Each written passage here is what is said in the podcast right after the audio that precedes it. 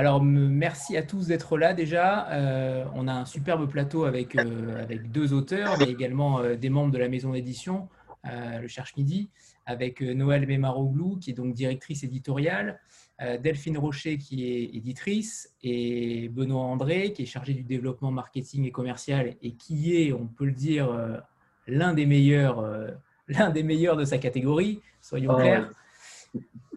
évidemment, ça, hein. Et évidemment, Ludovic Manchette et, Christian Niemek, euh, merci à tous les deux d'être là euh, pour parler d'Alabama 1963. On va peut-être. Merci, merci, à vous. Alors, je précise que moi, je suis Christian et Ludovic, c'est lui. Parfait. Parfait. Le nom, c'est le nom, le, renommage, c'est bien fait dans, le, dans la fenêtre. C'est bien, c'est parfait. Oui, oui, oui, mais euh, les, gens ne savent peut-être pas forcément qui, qui est qui. Tout à fait. Euh, Noël, on va peut-être commencer par vous, peut-être pour, euh, présenter la maison, pour, euh, évoquer comment vous avez déniché Ludovic et Christian et, pourquoi ce choix également. Alors, le Cherche Midi est une assez vieille maison d'édition, on va dire. C'est-à-dire, c'est pas une maison récente, c'est une maison qui a une tradition que on fait perdurer. Et euh, cette tradition, c'est d'être généraliste. Donc sa particularité, c'est un peu de ne pas avoir de particularité. Euh, à ce titre, on publie et de la fiction, c'est-à-dire du roman, et de la non-fiction. Euh, donc la non-fiction, c'est tout ce qui n'est pas du roman. Donc ça peut être du témoignage, du doc, donc des enquêtes. Ça peut être du livre pratique, ça peut être du beau livre. Et puis ça, c'est vraiment la particularité du Cherche Midi beaucoup, beaucoup, beaucoup d'ovnis. Parmi les ovnis, je voudrais euh, citer un des livres de, Delphine, paru euh, très dernièrement, qui s'appelle La vie professionnelle des poupées russes. Et puis, pour le reste de la production, je vais vous donner des exemples qui relèvent là de notre production euh, actuelle. Donc, on est en pleine période de rentrée littéraire. notre rentrée littéraire, c'était Jacques Weber, c'était Pierre-Louis et puis, c'était Ludovic et Christian auxquels on va consacrer euh, cette, cette rencontre. Euh, en témoignage, on aura là euh, un témoignage assez poignant d'une jeune mannequin iranienne qui est passée un peu des podiums à la rue en France. quelqu'un qui, par ailleurs, a une très grosse communauté, qui, qui était euh, prise dans euh, finalement une problématique politique, euh, alors qu'elle, elle demandait juste à ne pas se prendre 120 coups de fouet et donc à ne pas risquer la mort. et puis, parmi les ovnis de fin d'année, je voudrais citer aussi un petit livre qui me tient beaucoup à cœur, qui s'appelle La Castafiore, biographie non autorisée de la Castafiore, et je le mentionne parce que j'ai une amitié toute particulière pour son auteur, que vous connaissez tous, qui s'appelle Albert Algou. Voilà, l'ancien trublion de, Canal Plus et euh, de France Inter, qui est un tintinophile averti. Donc ça, c'est notre maison d'édition. Donc elle est à la fois euh, très compliquée à décrire parce que dessiner une ligne éditoriale comme ça en deux secondes se révèle quasiment impossible. Et puis en même temps, tout le monde a un jour ou l'autre lu un livre euh, de la maison parce qu'il y a des grands noms comme Olivier de Carsozon ou comme Joe Star qui euh, ont su l'illustrer. Voilà, ça c'est la maison. Pour ce qui est de j'attaque sur euh, Christian et Ludovic.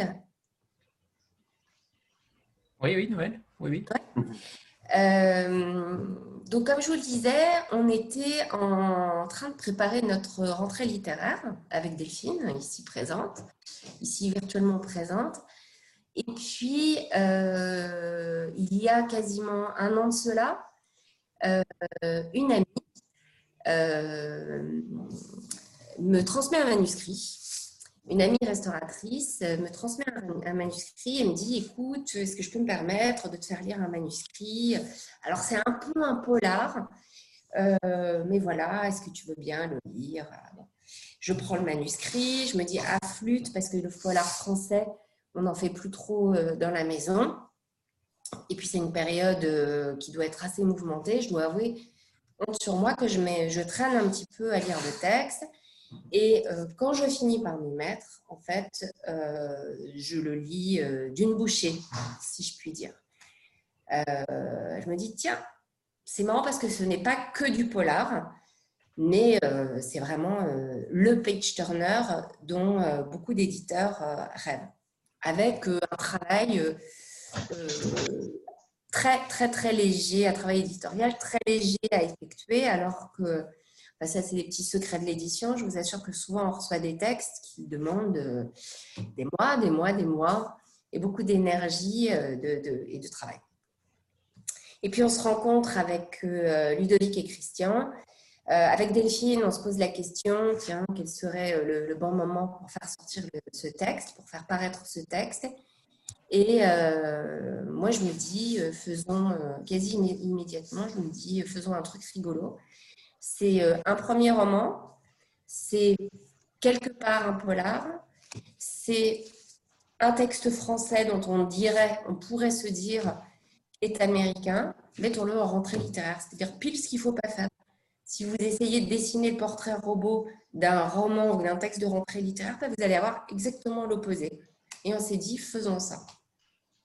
On a vraiment beaucoup fait confiance à Ludovic et à Christian parce que je crois qu'ils savent, intuitivement, je ne sais pas, mais ce qu'ils font, sur la couverture, tout ça, c'est vraiment leur patte, c'est vraiment eux.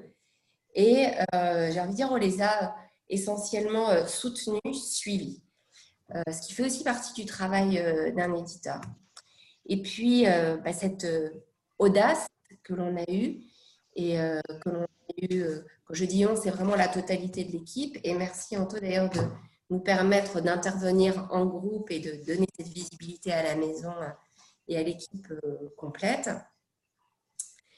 Cette audace, elle a été payante parce que euh, au sein de notre rentrée littéraire, finalement, ce ne sont pas les auteurs les plus confirmés et les plus connus qui percent, mais nos euh, deux primo-romanciers, nos deux jeunes, nos deux genoux là, qui euh, sont en train de, se distinguer. Et les retours que l'on a eus, tout d'abord des libraires, et puis des réseaux sociaux. Finalement, pour le résumer, mais Benoît aura sans doute plaisir là-dessus, c'est euh, Grande bouffée d'air frais dans cette rentrée littéraire qui est quand même tout en autofiction et voilà. Voilà. C'est vrai que c'est surprenant ce choix et en même temps euh, c'est totalement génial euh, au sens littéral du terme. comment est venue cette, cette idée totalement absurde entre guillemets de, publier un thriller en pleine rentrée littéraire ça a été un, alors ça a été un choix d'équipe certes, mais entre guillemets est-ce que est-ce, qu'on l'a déjà vu? J'ai pas souvenir d'une rentrée littéraire où un thriller avait fait entre guillemets autant parler de lui. Alors, je dirais que c'est pas un choix d'équipe, c'est euh, mon choix, c'est une provocation de ma part. Mais à partir du moment où j'en ai parlé à l'équipe, c'est-à-dire dans les 2 secondes 30, la totalité de l'équipe a dit ouais, on va faire ça. Parce que, c'est le propre de cette équipe, c'est une équipe qui est jeune aussi, euh, c'est d'avoir plutôt envie de faire euh, des choses un peu folles, d'être dans l'audace, dans la créativité, que euh, d'être dans les codes. Je crois que c'est lié un peu à notre maison, c'est-à-dire que nous, on a la prétention de faire de la littérature, de faire de la littérature grand public, c'est-à-dire on se pince le nez sur rien du tout et on a un véritable amour dans la maison de la littérature grand public. Et on n'a pas un temple ou un panthéon à protéger. Euh, c'est pas Gallimard, les éditions du Cherche Midi. Et pour rien au monde, on a envie d'être Gallimard. Je pense que ceci, ça nous donne finalement parfois plus de force. Voilà. C'est comme euh, quand, quand euh, vous, on est plus léger. Voilà, on voyage plus léger parce que y a pas, on prend aussi des décisions très rapidement et entre nous. Et je crois qu'on sait euh, dans l'équipe, c'est vraiment une question d'équipe, je crois. C'est-à-dire que je crois qu'on sait euh, dans l'équipe se faire confiance euh, les uns les autres. Et puis faire confiance à nos auteurs. Et c'est pour ça que c'est un peu notre culture, en tout cas récente. Hein. Moi, je, ça fait que deux ans et demi hein, que j'ai rejoint cette équipe. C'est aussi à certains moments d'écouter les auteurs sur la couverture. Ça a absolument été le cas là. Peut-être que Ludovic et Christine nous donnerons les secrets de fabrication de cette couverture. On ne sait pas. Euh, Benoît, Benoît, et, Delphine, vous intervenez évidemment quand vous le souhaitez. Hein. On essaie de rallumer les, lumières, mais c'est bon. Détecteur de Ouais, je, mouvement. je- je disais, je disais Delphine et Benoît, vous intervenez évidemment quand vous le souhaitez. hein. Voilà, ne fermez pas les micros et, et voilà. Euh, on va peut-être, euh, Ludovic et Christian, vous, vous présenter, euh, vous présenter tour à tour. Comment en êtes-vous venu, à, créer ce premier roman euh, déjà à quatre mains? Est-ce que l'un et l'autre avaient eu envie à un moment donné d'écrire un roman euh, personnel? Ou est-ce que l'évidence d'écrire à quatre mains était, euh, déjà là? Et hum, on sait que vous avez un parcours de, traducteur en série télé notamment. Est-ce que vous pouvez nous parler de, tout ça, de votre parcours tout simplement? Alors, euh, ouais, ouais. Bah, alors moi, j'ai, ça fait donc 20 ans hein, que je travaille euh, en, en adaptation de, de séries et maintenant plutôt de, de films. Alors, l'idée d'écrire un livre, euh, oui, ça m'a toujours intéressé, mais bizarrement, euh, j'avais pas envie de le faire tout seul. Euh, ça ne m'intéressait pas d'écrire tout seul. Sauf qu'on m'avait toujours dit que l'écriture de romans en particulier, c'était un travail compliqué et solitaire. Et comme je ne suis pas quelqu'un de forcément solitaire, je n'avais pas envie de m'enfermer seul et de souffrir euh, devant une page blanche. Et en fait, quand on a commencé euh, à travailler ensemble avec Ludovic en traduction, Il y a 13 ans. il y a 13 ans, je me suis rendu compte qu'on fonctionnait très très bien en binôme et que c'était très facile d'écrire ensemble. Et, et voilà, et petit à petit, en fait, l'idée nous est venue d'écrire euh, bah, un roman parce qu'on en avait eu envie chacun de notre côté et que du coup, il y a eu une motivation, une émulation qui s'est créée entre nous. C'est vrai qu'on n'est pas dans le trip d'écrire dans la douleur, euh, c'est pas tout notre, truc. Euh, il faut que ce soit quelque chose de, de joyeux, en fait. euh, sinon, pour nous, ça vaut pas le coup. Tu veux ajouter quelque chose? Bah, non, c'est et, et puis on avait aussi cette, euh, cette, cette habitude de travailler ensemble en, en traduction depuis 13 ans. Donc la mécanique, elle est, elle est parfaitement rodée et on, on est toujours euh, d'accord sur, euh, sur la phrase qu'il faut mettre, donc que ce soit en traduction ou en écriture Il originale. n'y a pas de pudeur, il n'y a pas d'ego, des choses. C'est pas évident d'écrire euh, à deux, enfin, il paraît, parce que.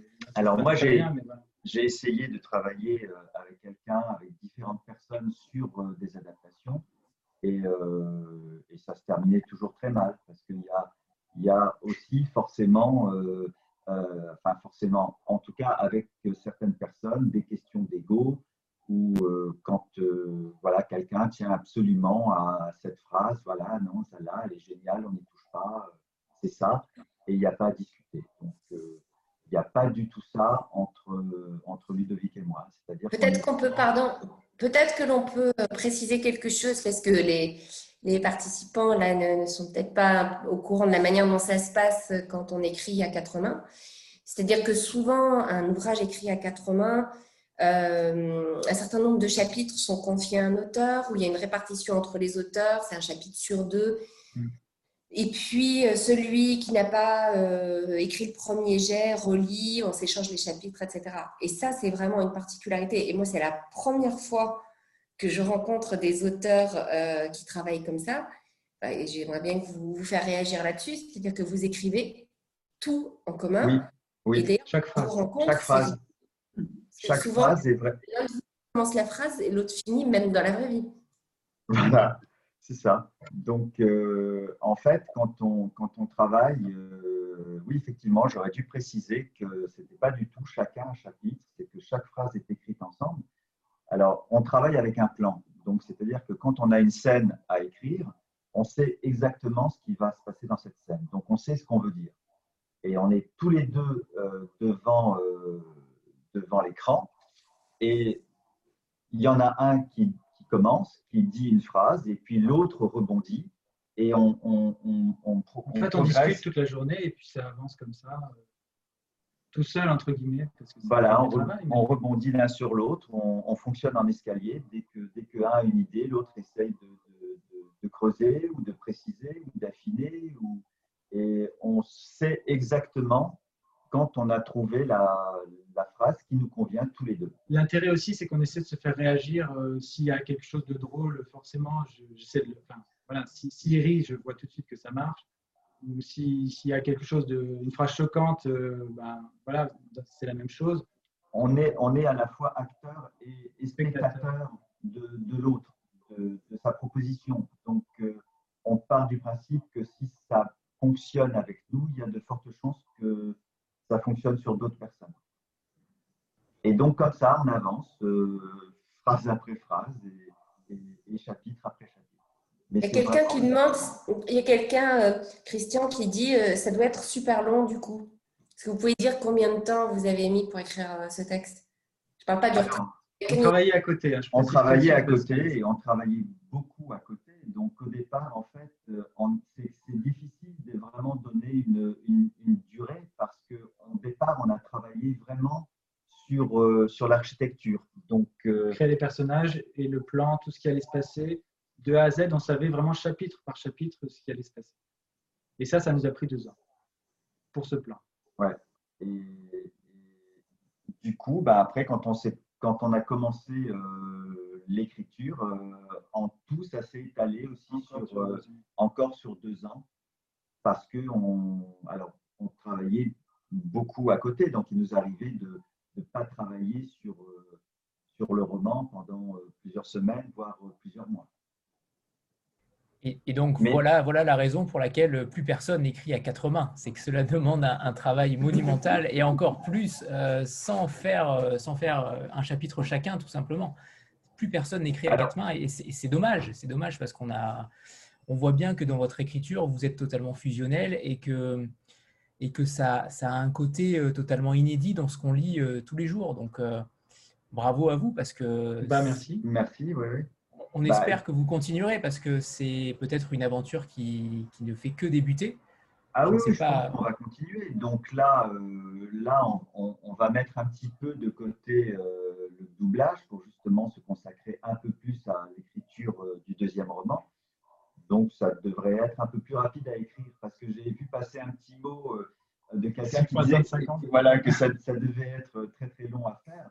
Euh, pas tant que ça, parce que maintenant on, se connaît bien et en fait euh, on arrive très très vite. Il suffit de, vraiment quelques échanges pour arriver à la phrase qui nous, qui nous convient.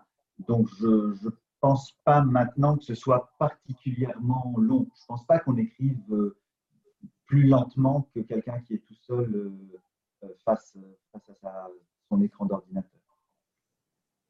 Mais oui, donc en gros, euh, ça, s'est étalé sur quatre ans.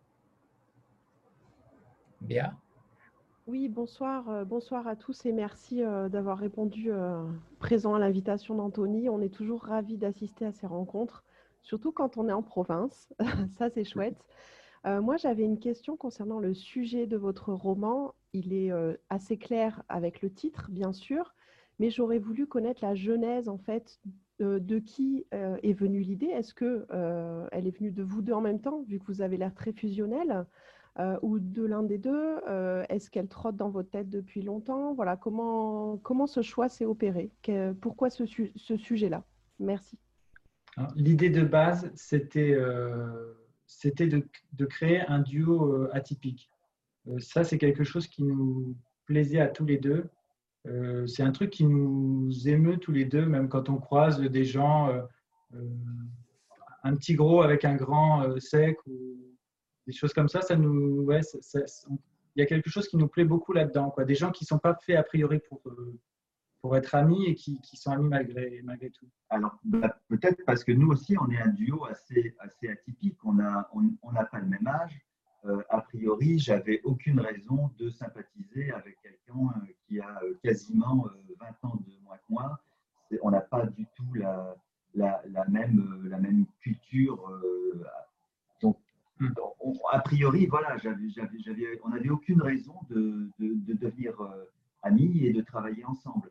Et, et c'est vrai que c'est très amusant pour nous de, de voir des gens qui, comme ça, n'ont rien à voir à faire ensemble et, qui, en fait, s'entendent très bien. Et puis, c'est beau, quoi. Et, et donc, l'idée, c'est bah, du coup de créer des. Il fallait qu'il y ait un contexte qui, qui, qui, gêne cette amitié, quoi. Et qu'il y ait du conflit euh, de, fait. de fait. Voilà. Et forcément, on a pensé à la ségrégation. Euh, on voulait aussi une amitié homme-femme parce que c'est quelque chose qui n'a pas beaucoup été traité. Il y a toujours. Ça dérape toujours vers une histoire d'amour et nous, on voulait que ce soit vraiment une histoire d'amitié homme-femme. Et euh, dès qu'on a trouvé l'idée d'une femme noire et d'un homme blanc, euh, voilà, c'était parti. Bah, les choses, voilà, ce sont, ce sont euh, ça, ça c'est venu tout seul. Donc la ségrégation, Donc forcément, donc forcément les États-Unis, donc un État particulièrement ségrégationniste, et donc l'année s'est imposée aussi. En 1963, c'est là qu'il s'est passé quand même euh, beaucoup de choses pour la, pour la lutte. Donc en fait, euh, voilà, ça a été un, un- un enchaînement de choses qui nous intéressaient, qui ont fait qu'on est très très vite arrivé à cette idée. Et alors, vous dire qui a eu quelle idée, ça, euh, aucune idée. Non, c'est compliqué. On ne veut pas savoir. Hein, au niveau des idées, euh, très vite, on ne sait plus du tout, du tout qui, euh, qui a, commencé à, creuser euh, une idée particulière. C'est- impossible, même nous, à démêler. Alors avant de, passer la parole à, Amandine, euh, beaucoup de monde ici a lu le livre, mais j'imagine que certains euh, ou certaines ne l'ont pas encore lu. Est-ce qu'on pourrait déjà commencer par le pitch du livre, sans en dévoiler bien entendu l'intrigue totalement, mais je pense que le début est assez sommaire.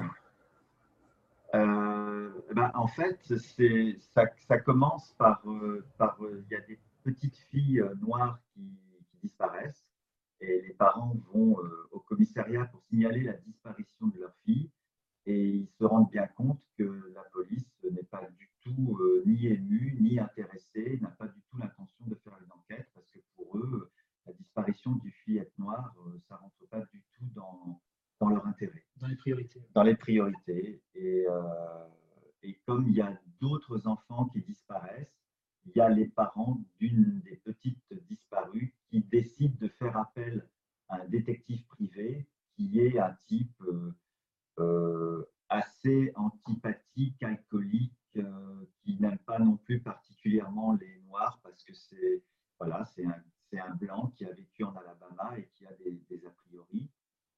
Et il va se retrouver, euh, Il accepte cette enquête oui, il accepte l'enquête, mais par, euh, pour l'argent. hein, pas du tout par euh, grandeur d'âme. Et en fait, ses amis, il y a un concours de circonstances qui fait qu'il se retrouve avec une femme de ménage noire. Et, et voilà, et à un moment, il va réaliser que la communauté noire est quand même assez hostile à son enquête et il décide d'amener avec lui euh, sa femme de ménage de façon à ce que elle lui permette d'ouvrir les portes de la communauté noire. Et je n'en dirai pas plus. C'était parfait, on s'est arrêté au, au parfait moment. Euh, Amandine, c'est à toi. Euh, bonsoir, merci euh, pour votre présence. J'avais une question. Vous avez, par- vous avez dit que vous avez travaillé dans la traduction euh, pendant très longtemps. Est-ce que ça, ça vous a inspiré, ce que vous avez pu traduire, ou quelles sont vos, vos influences littéraires pour écrire ce roman? Alors, euh, déjà, on aime- c'est vrai qu'on aime bien, euh, on aime bien la littérature américaine et euh, je crois que tous les deux, les classiques, oui. euh, bah, moi, gamin, euh, ce qui me plaisait, et, et en fait, c'est aussi quelque chose qu'on a retrouvé, euh, que j'ai retrouvé chez Ludovic, euh, Mark Twain. Donc, je pense que voilà, c'est les- ces histoires de, de, de Colberry Finn, et, et c'est quelque chose qui, qui- qui me plaisait.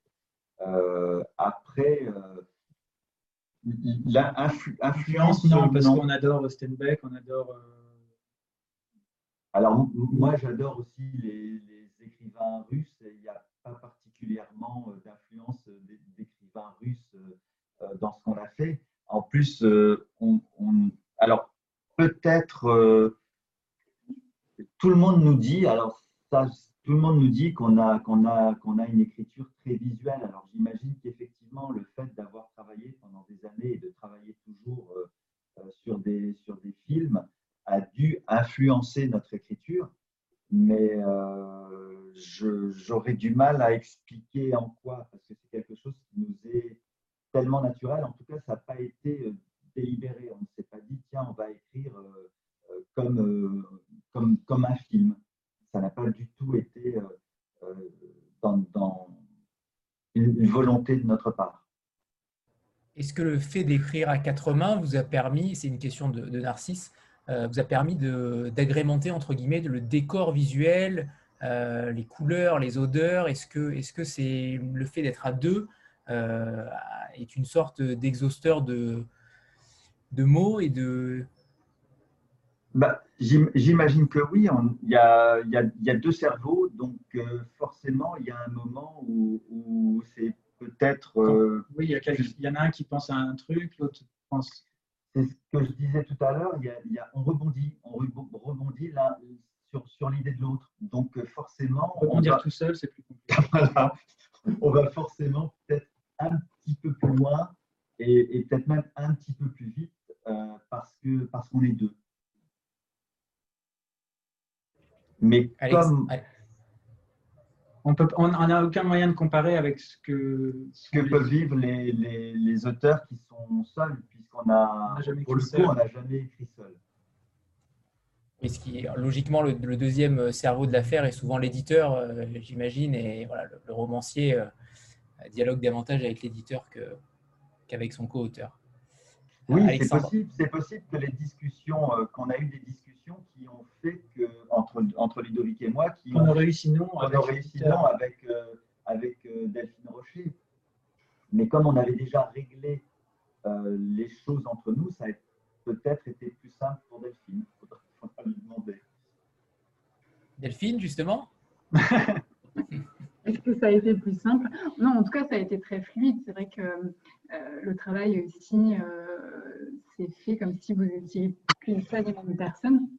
Quand euh, moi, ensuite, je suis intervenue davantage aussi sur les répétitions, sur quelques toutes petites choses un peu à remanier, sur la fin notamment, où, on avait, Noël et moi, on s'était dit qu'on aurait aimé que ce soit un tout petit peu plus plus lent.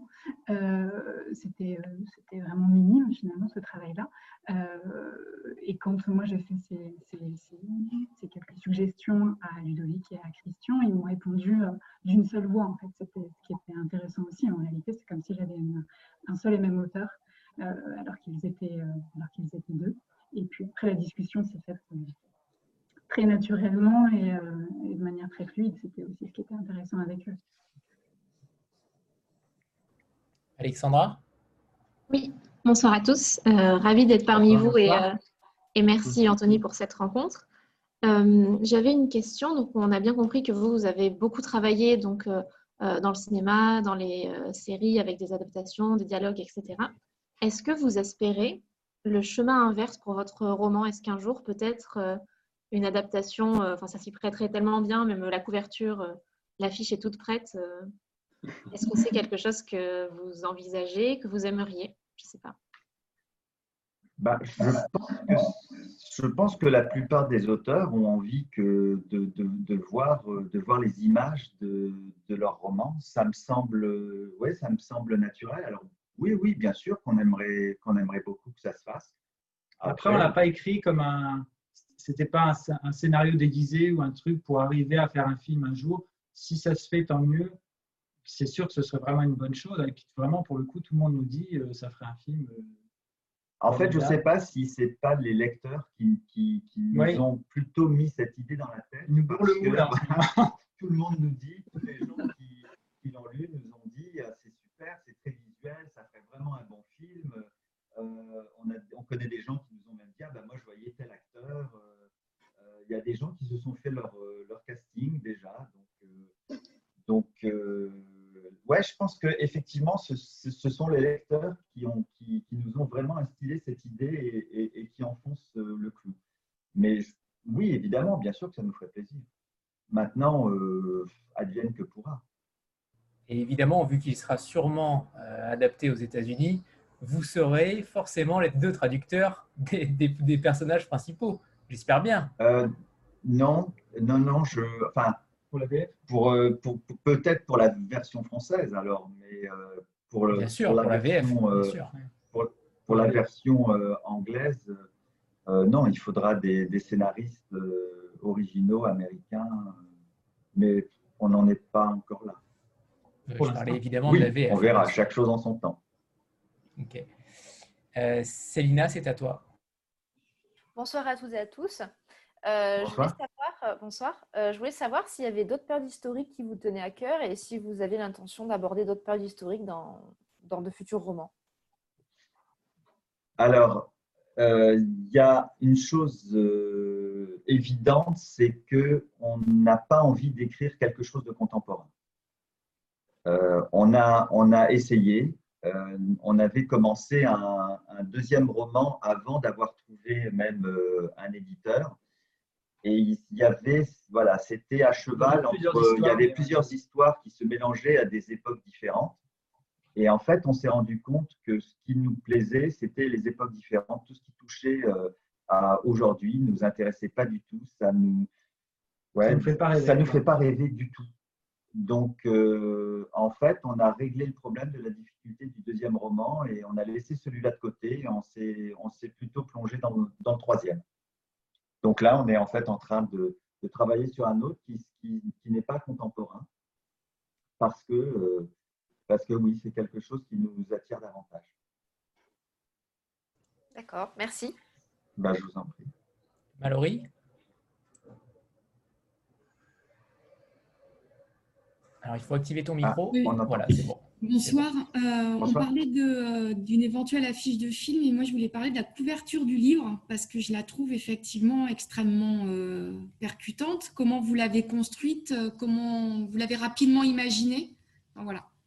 Ben, on, savait exactement ce qu'on voulait. Ouais, et c'est drôle parce qu'on n'en avait pas forcément parlé. Et à un moment, on s'était dit, comme on avait, comme on trouvait pas d'éditeur, on, s'est dit bah, qu'on voulait continuer à travailler sur le livre. On s'est dit, on va imaginer une couverture. Et, et là, franchement, encore, on s'est rendu compte qu'on avait exactement la même image dans la tête.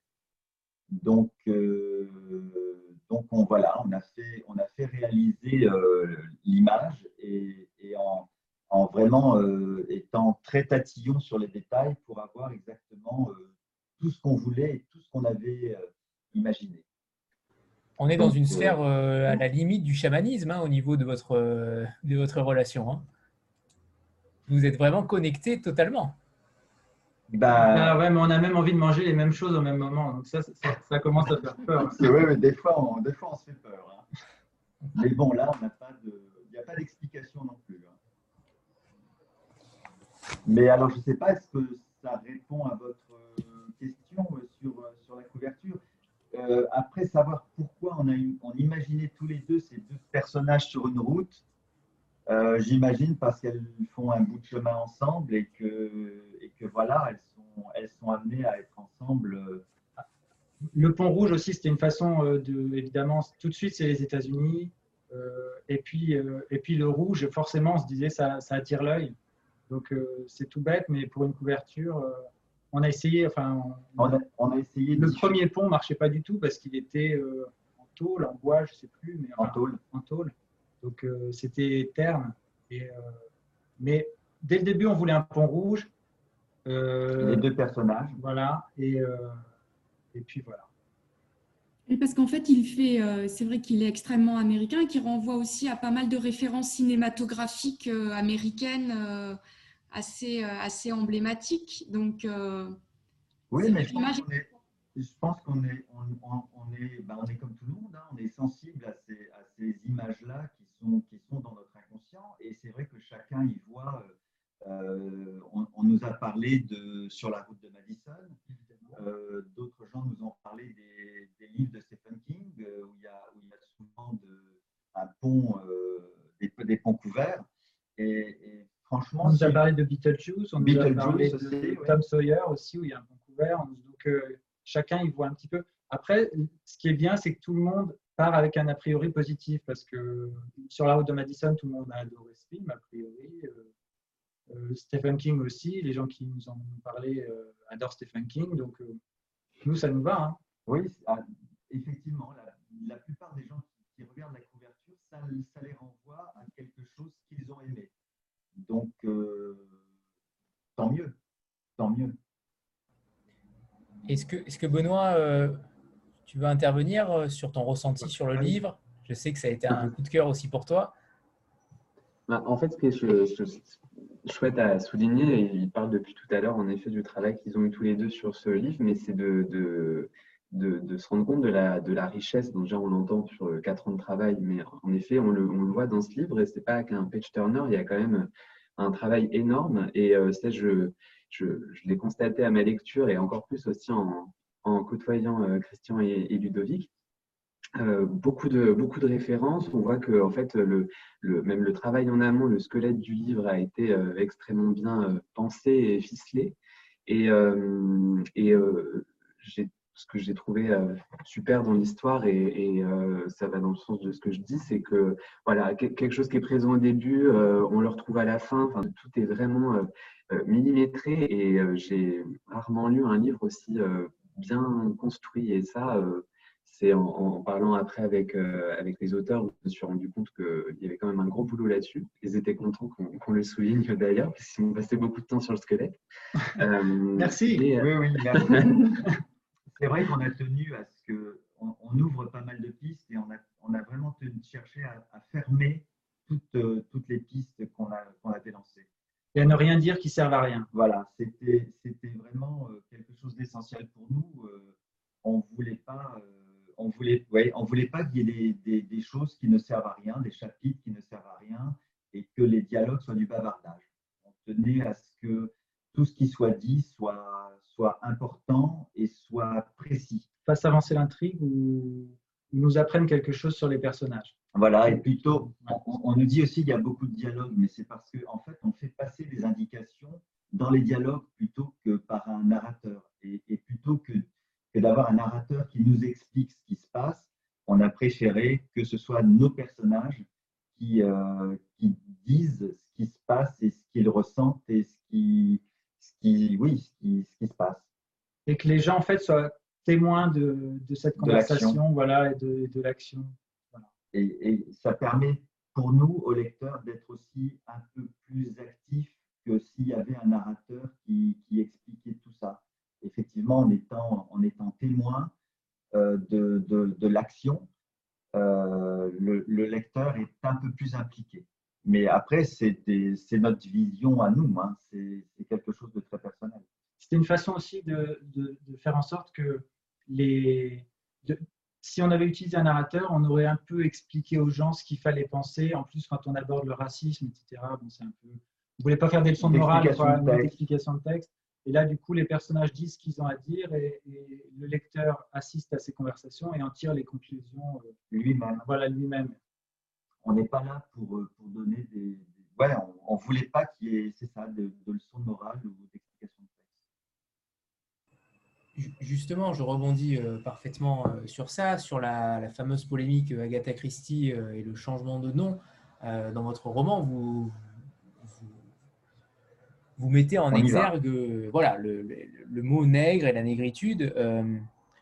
Est-ce que vous avez eu une sorte de crainte par rapport à cela? Est-ce que est-ce qu'au contraire, euh, ça, a coulé euh, de source? Vous étiez dans une époque euh, qui était 1963 où le mot nègre n'était pas du tout connoté comme aujourd'hui. comment ça s'est passé par rapport à ça? Ben, Très honnêtement, on s'est demandé si on ne s'était pas tiré de balle dans le pied. Quand on ne trouvait pas d'éditeur, on s'est dit, on, on, a peut-être écrit un bouquin qui... Ouais, l'époque est tellement politiquement correcte c'est dit est-ce qu'on a le droit de dire ça, même si c'est pour le dénoncer On fait parler des racistes, forcément. On est obligé d'y aller franco pour, pour faire comprendre l'horreur de la situation et l'horreur du discours. On est bien obligé d'utiliser leur vocabulaire. Mais il y a des fois, euh, très honnêtement, quand on s'est relu, il y a des moments où on s'est dit mais, mais, mais, comment on a pu écrire un truc pareil On, a, on, a, réussi à choquer nous-mêmes. Mais, mais il faut dire aussi qu'on s'était dit que si on trouvait un éditeur, forcément, il allait il allait censurer. Ouais. Donc on s'est dit, on va bien y aller, comme ça, s'il en enlève, il en restera encore. Sauf que l'éditeur n'a rien coupé du tout. D'ailleurs, merci euh, le Cherche Midi, parce que franchement, euh, chapeau, quoi. Ouais, ça c'était, ça, c'était un petit secret. Donc euh, oui, maintenant, vous savez, on s'attendait à ce que vous nous censuriez. Et du tout. Donc très bien. Mais, mais effectivement, quand on a relu les, les dernières épreuves, il y a des passages où c'est vrai qu'on s'est dit euh, waouh, on n'y a pas été avec le dos de la cuillère. Et d'un autre côté, il fallait effectivement remettre les choses euh, dans leur contexte. Comme ça. Et c'était, euh, oui, c'était, c'était comme ça que ça se passait. Donc il fallait, il fallait, bah, il fallait y aller. Quoi. Mais on s'est vraiment posé la question. On s'est posé la question sur plein de choses parce que maintenant ça a l'air ça a l'air évident, puisqu'il y a plein de gens, tout le monde, enfin, il y a plein de gens qui nous disent qu'ils adorent le livre, mais on a fait un polar qui n'est pas un polar. un bouquin américain, un bouquin américain écrit par des Français. on s'est dit, les gens qui veulent lire un livre américain, ils vont acheter un livre d'un auteur américain. Donc, donc, il y a des tas de choses qui passent Maintenant, euh, Un livre où il y a de l'humour alors qu'il y a des questions de ségrégation et de meurtre de petites filles. C'était aussi, est-ce que c'est pas pour ça que les éditeurs se jettent pas dessus Parce qu'effectivement, oser mettre des, des moments de, de rigolade euh, dans, dans, un livre qui parle quand même de quelque chose de lourd. Voilà, donc on a fait un mélange des, des genres et, et on n'était pas du tout sûr de, de ce que ça allait donner. Merci pour cette sincérité à, tous les deux parce que ce n'est pas un sujet évident. Euh, je ne sais pas si Noël ou, euh, Delphine Benoît veulent intervenir sur, euh, sur cela, sinon on passe la parole.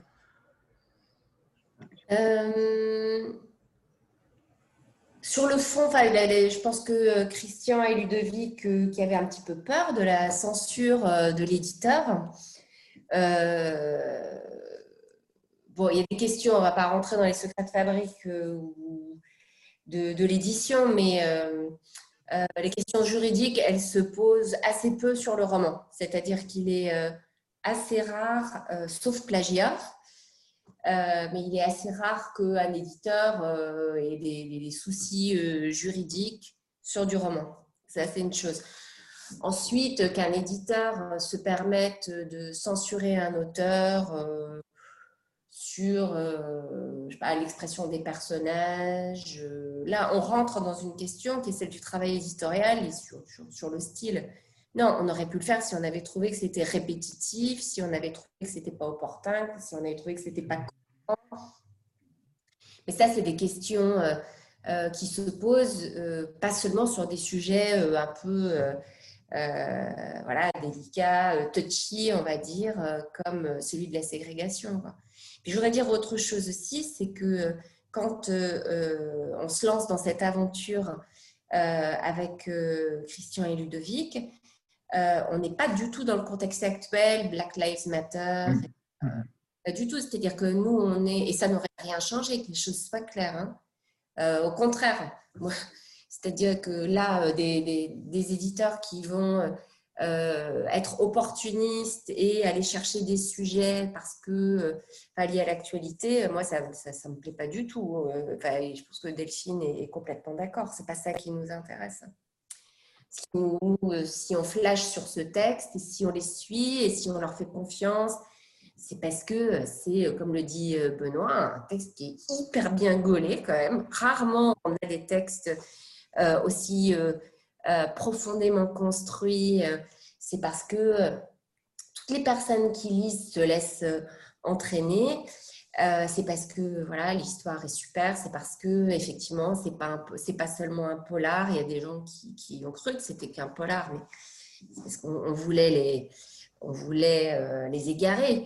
C'est pas du tout au fond ce livre n'est pas du tout un polar.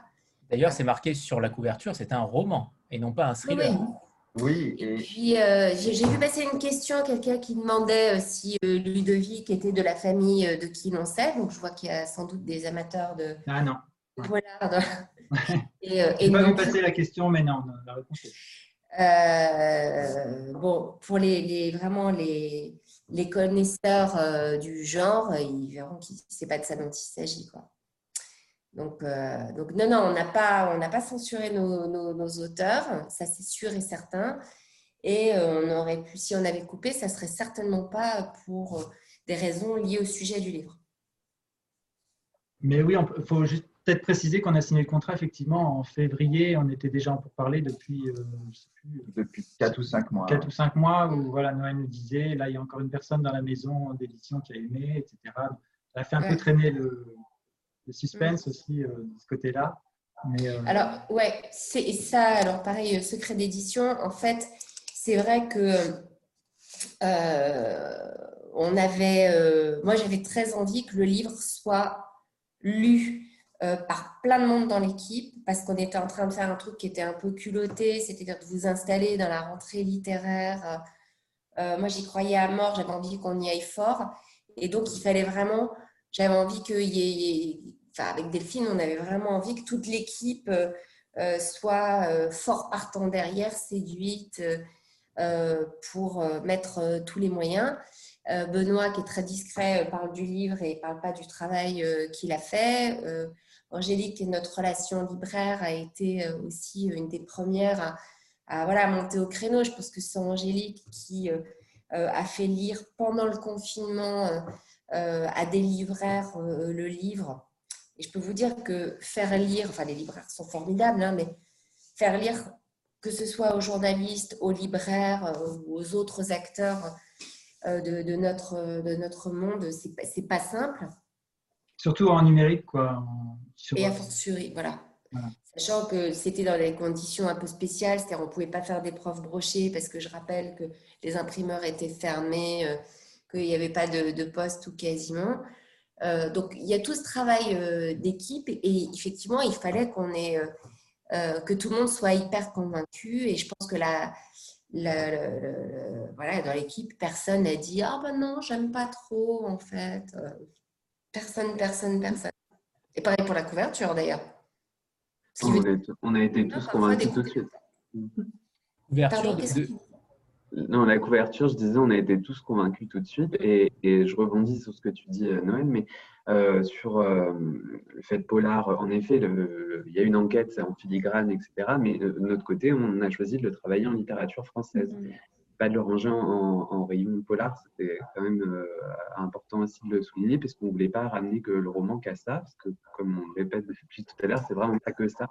Et le cœur de l'histoire, c'est quand même là ces deux personnages, la rencontre entre les deux, est-ce que chacun peut s'apporter. Donc euh, voilà, c'est beaucoup plus que ça. Du coup, je trouvais que, enfin, on l'a tous trouvé que le, terme polar pouvait être un peu, euh, c'est bien pour ça qu'on l'a mis en avant et que c'était un peu réducteur en effet, et apporte aussi des a priori. Donc euh, voilà. Et, nous, on était très contents que effectivement le Cherche Midi le, le mette en littérature générale parce que, enfin, même pour nous, c'était c'était un prétexte pour les réunir l'enquête ne servait de prétexte et pour nous, ce n'est pas, pas qu'un polar. oui, c'est plus, plus vaste que ça. Il y a une enquête, effectivement, mais, mais on ne veut pas. Euh, il y a quelqu'un, d'ailleurs, je crois, qui sur Instagram, euh, il y a plusieurs personnes qui ont dit ne, vous fiez pas à son allure de faux polar. Effectivement, il y a, ça, touche un sujet beaucoup plus vaste que, et c'est ce qu'on voulait. Et peu importe en fait, on aux amateurs de polar et à ceux qui n'aiment pas les polars aussi. Donc, euh, voilà. Peu importe d'ailleurs la qualification qu'on y trouve, euh, demeure le texte. Et le texte est bon. Donc, dans tous les cas, même s'il avait été, je pense, en polar, euh, vous auriez eu exactement, je pense, le même succès. Oui, alors sauf que c'est un peu un problème en librairie ou en librairie virtuelle. C'est que euh, nous, éditeurs, c'est un problème qu'on connaît très très bien. Quand le livre est euh, rangé au fond à gauche euh, en polar et que moi, si, si j'ai pas envie de lire des polars, j'irai jamais au fond à gauche, eh ben, je tomberai jamais sur ce livre. Ou si c'est en littérature, je sais pas, enfin si c'est en littérature de genre et qu'il est rangé dans la librairie en littérature de genre, c'est un problème. Et c'est pareil sur les sites marchands c'est-à-dire qu'il y a un référencement qui parfois est très très handicapant pour nous. Mm. C'est pour ça qu'on est un peu relou sur le sujet. Euh, en ah disant ceux, qui aiment... voilà, ceux qui aiment le polar, ils vont aimer, mais ceux qui n'aiment pas le polar, s'il vous plaît, allez-y, parce que justement. oui, je pense que, pour le coup, ça peut plaire aux amateurs de polar et aux gens qui n'ont pas. Nous-mêmes, on n'est pas du tout des, lecteurs de polar euh, Bon, ce qui est sûr, c'est que ce n'est pas, pas un livre de vampire. Voilà. Y a, y a, et encore, il y a un petit côté fantastique. Aussi, donc, ah non, pas du tout, dis pas ça. non, non, mais bon, voilà. Ah, tu, tu, tu, parles d'un personnage. Alors, oui, je parle d'un personnage. Oui, oui, je parle du personnage de Gloria. naturel. Quoi, hum. Donc voilà, donc tout ça, tout, on touchait un petit peu à tout et, donc on ne savait pas si, on avait bien fait de, On n'a pas mentionné tout à l'heure l'auteur de la couverture, c'est Michael Cunha, c'est ça? Euh, Alors, non, non, c'est Michael est le, graphiste. La couverture a été, c'est une conception originale des auteurs ici présents, qui ont briefé. Je vous laisse finir. Voilà, euh, qui ont briefé donc. Euh, vous l'avez fait à trois, j'imagine. Pardon? Vous l'avez fait à trois? Ouais, on l'a fait à trois avec euh, en fait mon frère, qui est un artiste peintre et qui travaille, qui fait des, des montages, du travail numérique de la peinture et du travail numérique. Et euh, donc, euh, voilà, on lui avait demandé à lui de, mettre sur le, sur le papier, sur l'image, euh, ce qu'on avait dans la tête. Très bien. Béa? Oui, je voulais, je voulais revenir juste un instant parce que ça, à plusieurs reprises, vous avez évoqué la période où vous ne trouviez pas d'éditeur.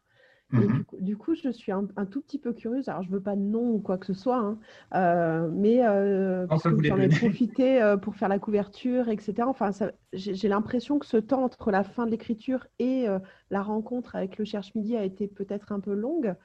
Comment ça s'est passé? Comment les avez-vous démarchés? Qui avez-vous démarché? Enfin, sans forcément des noms, mais est-ce que les maisons étaient nombreuses? Au contraire, est-ce que vous avez vraiment ciblé des noms que vous aviez en tête non, je pense qu'on a dû envoyer à, peu près toutes les maisons d'édition. D'accord. Euh, donc, euh, pareil, on a fait les choses en grand. On s'est dit, bah, allons-y. Je pense une bonne quarantaine. les, toutes les plus grosses maisons que vous pouvez imaginer, on leur a écrit. Sans cibler sur le polar, donc. Euh, sans cibler sur le polar, non, non, non. Les, maisons d'édition un peu généralistes, pas uniquement sur les polars. Je pense que tout le monde a eu le et entre le moment où le, on s'est mis en quête d'un éditeur et le moment où on a eu euh, euh, un coup de fil euh, de, Noël du Cherche Midi, il a dû se passer un, bien un an et demi. Donc un an et demi pendant lesquels on se... C'est pour ça qu'on s'est posé autant de questions. On s'est dit, oui, on a dû se tirer une balle dans le pied quelque part. évidemment, au départ, on hésitait avec une autre histoire qui est le livre qu'on est en train d'écrire là forcément, on se disait, on aurait peut-être dû commencer par l'autre. Enfin, voilà, on s'est posé des questions. Mais, euh, mais ouais, on a écrit à beaucoup, beaucoup de gens. on a reçu des réponses qui étaient des lettres type, euh, parfois les mêmes d'une maison à l'autre, une maison d'édition à l'autre, la même lettre. On a reçu des euh, Bonjour madame, nous avons lu attentivement votre manuscrit. Donc, des choses comme ça. Donc, c'est la seule fois où on, s'est permis de répondre. Parce que quand on a vu ce Bonjour madame, nous avons lu attentivement votre manuscrit, on n'a pas pu s'empêcher de leur répondre. J'imagine effectivement qu'en sachant que le manuscrit a été écrit par deux hommes, vous avez dû le, lire très attentivement. Parce que là, c'était voilà, c'était un petit peu, ça a été un petit peu la goutte d'eau. Mais euh, ça a été un an et demi où, on se disait bon, bah, que c'était peut-être mort. Et du coup, à chaque fois qu'on recevait une lettre euh, de refus, on, le faisait lire euh, à quelqu'un en se disant peut-être qu'il va nous dire bah oui, c'est normal parce qu'il il y a ça qui va pas, ça va pas, là vous devez retravailler ce passage.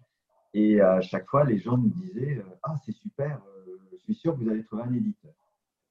Donc ça nous regonflait un petit peu. mais Alors, je peux dire aussi que c'était des lettres type il n'y avait rien du tout d'encourageant. Il n'y avait pas envoyez-nous le prochain, ou il y a ci et ça qui, qui est bien, ou c'est vraiment, ça rentre pas dans la ligne éditoriale. Le truc qui veut rien dire parce que, enfin, je sais pas ce que c'est la ligne éditoriale. Parce qu'aucune maison n'a de ligne éditoriale. presque. Voilà. Alors par contre, on a reçu quand même des, choses positives. C'était des, codes pour les mettre sur euh, un truc qui s'appelle une plateforme qui s'appelle Librinova. Donc en nous disant, euh, mettez ce code, euh, on suivra vos ventes. donc en gros, ça voulait dire, ça ne nous intéresse pas, mais si ça se vend, ça nous intéressera. Et ça, on s'est dit, enfin, on voulait un éditeur qui, prenne le risque de faire son métier, quoi, et de, tenter le coup, et, pas euh, quelqu'un qui suive les ventes, et si ça, ça marche, c'est un peu facile, quoi. Alors, de temps en temps, on se remontait, le moral en disant, bon, bah, ils n'ont pas lu. Tout simplement. Ou ils se trompent, ou ils se trompent, ou, ils se trompent, ou c'est nous. Mais il y en a, il y en a des c'est une bonne idée pour euh, se rassurer. C'est très bien. Mais on savait aussi, on avait entendu une interview de Pierre Lemaître qui disait que sa femme lui disait quand, quand il ne trouvait pas d'éditeur, euh, il se trompe justement. T'inquiète pas, tu vas trouver, ils se trompent tous.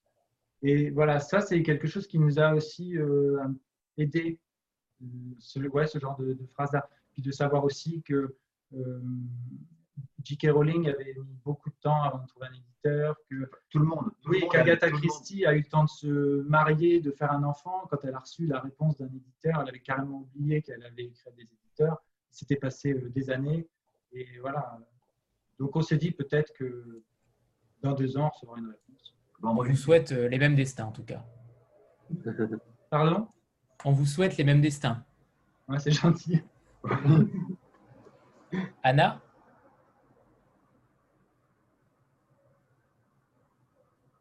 euh, Oui, oui, bonjour à tous.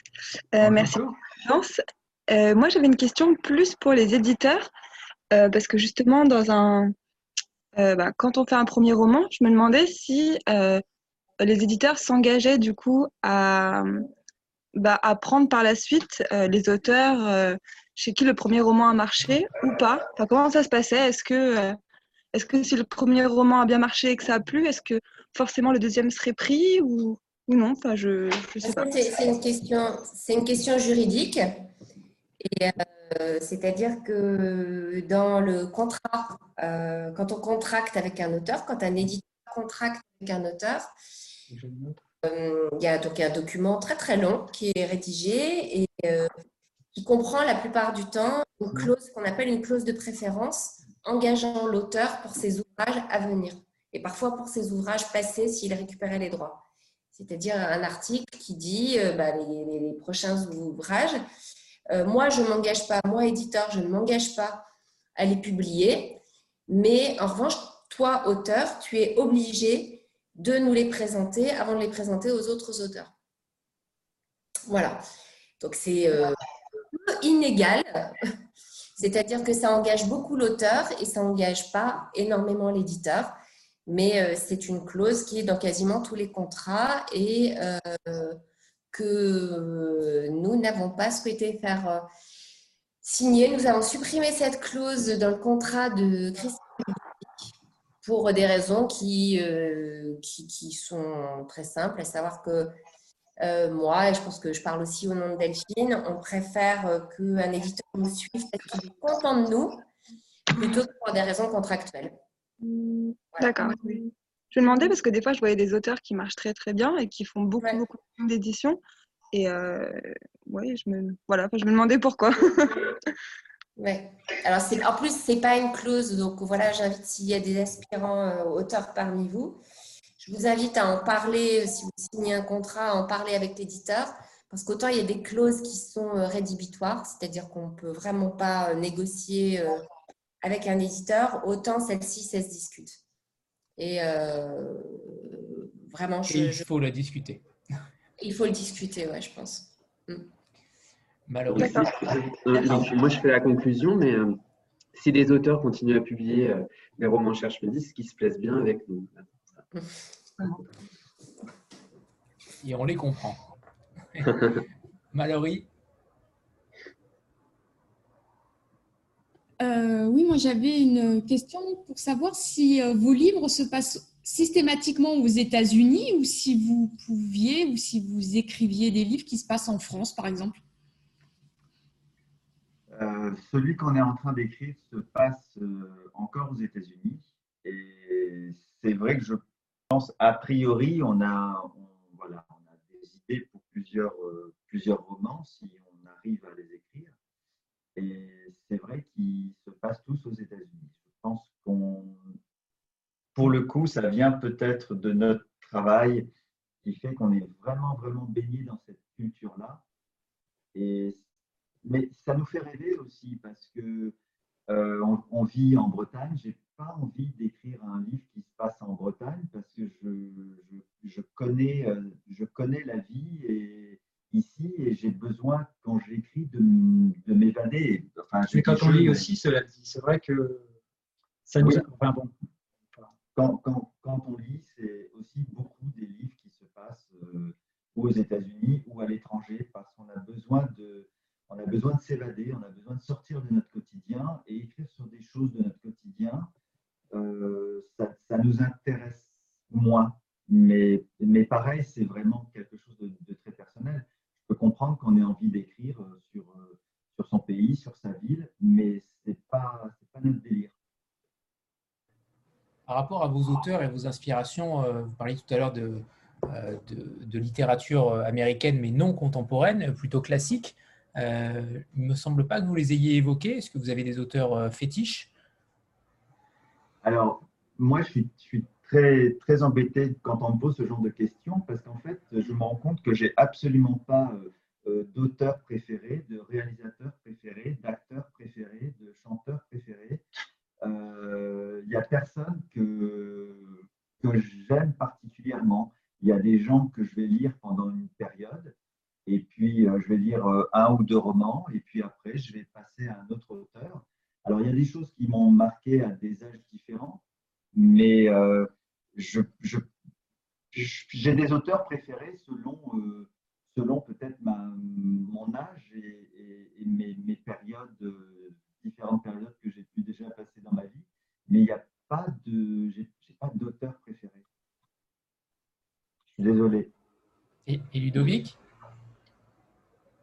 Pareil, ouais, c'est ça, ça dépend vraiment des moments. Quoi. Il y a eu Hemingway, il y a il y a eu, euh, je sais. Ouais, moi j'ai lu, bah, je pense, rien d'original, quoi. Steinbeck, euh, Mark Twain, euh, Hemingway. Après, je me suis, j'ai beaucoup aimé la, la, littérature, j'ai dit russe, Dostoïevski, Tolstoï, Gogol. pour moi, en tout cas, ça correspond à des, à des étapes de, de, de, ma vie, à des âges différents. Mais il y a des gens qui, qui ont un livre de chevet, qui vont relire 15 euh, fois. Je n'ai jamais relu un livre 15 fois. Euh, Méline Tombe, j'ai lu là, a lu 69 euh, fois le, Rouge et le Noir. non, enfin, la, la vie est trop courte. Après, s'il y a, des gens qui veulent lire 69 fois Alabama, ça me va. Hein. Ouais, mais il y, a, tellement de, il y a tellement de livres à, à découvrir et d'auteurs à découvrir que je n'arrive pas à me focaliser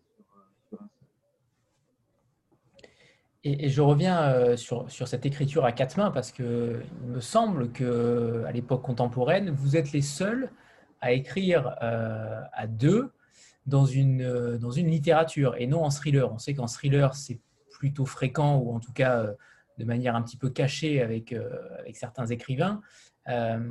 mais là, il me semble que vous êtes les seuls en l'espèce à le faire.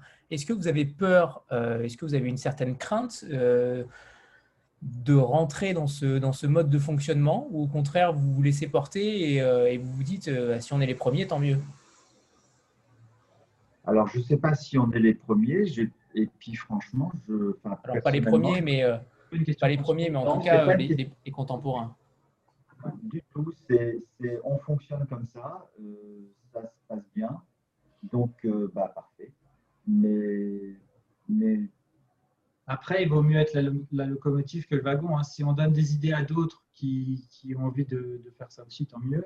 Je pense que ça serait même assez agréable de savoir que on, a montré à des gens que c'est, en fait, pour moi, c'est plus agréable d'écrire deux. Je, me demande, alors on nous dit souvent, vous faites comment pour écrire à deux? Moi, j'ai envie de répondre aux auteurs qui écrivent tout seul, vous faites comment pour écrire tout seul? Ça, me paraît... Euh, infernal. Et puis, par exemple, quelqu'un, on a vu que Joël Dicker disait qu'il il parlait de son livre à personne pendant qu'il écrit, même pas à sa femme. Euh, pendant deux ans, euh, personne, il n'y a aucun retour sur ce qu'il écrit. Ça, ça, me paraît euh, un truc de fou, quoi. Oui, parce que pour le coup, alors là, ça, ça va vraiment faire entreprise familiale entre mon frère qui fait la couverture, mais on a aussi le, un premier lecteur qui est le frère de Ludovic, et, dès qu'on a quelques chapitres, on, lui envoie, un retour immédiat aussi sur, sur ça. Donc, du coup, en fait, euh, voilà, on, a très vite, on est deux à écrire et très vite, on a un troisième retour. Donc, euh, du coup, c'est quasiment, euh, c'est quasiment trois cerveaux qui. C'est motivant aussi parce que, voilà, on se dit, tiens, on, bah oui, d'avoir un retour immédiat, forcément et son frère, par exemple, on se dit si on est sur une fausse piste, c'est pas la peine d'écrire 100 euh, pages pour se rendre compte qu'on s'est fourvoyé et que c'est pas bon. Euh, donc autant qu'on ait quelqu'un qui nous dise tout de suite euh, non non c'est là ça va pas. Donc pour l'instant c'est pas encore arrivé, mais en tout tout cas, voilà, ça, nous rassure aussi d'avoir un premier lecteur qui nous, conforte dans nos choix d'écriture. À vous écouter, on a tous envie, je pense, d'écrire à quatre mains.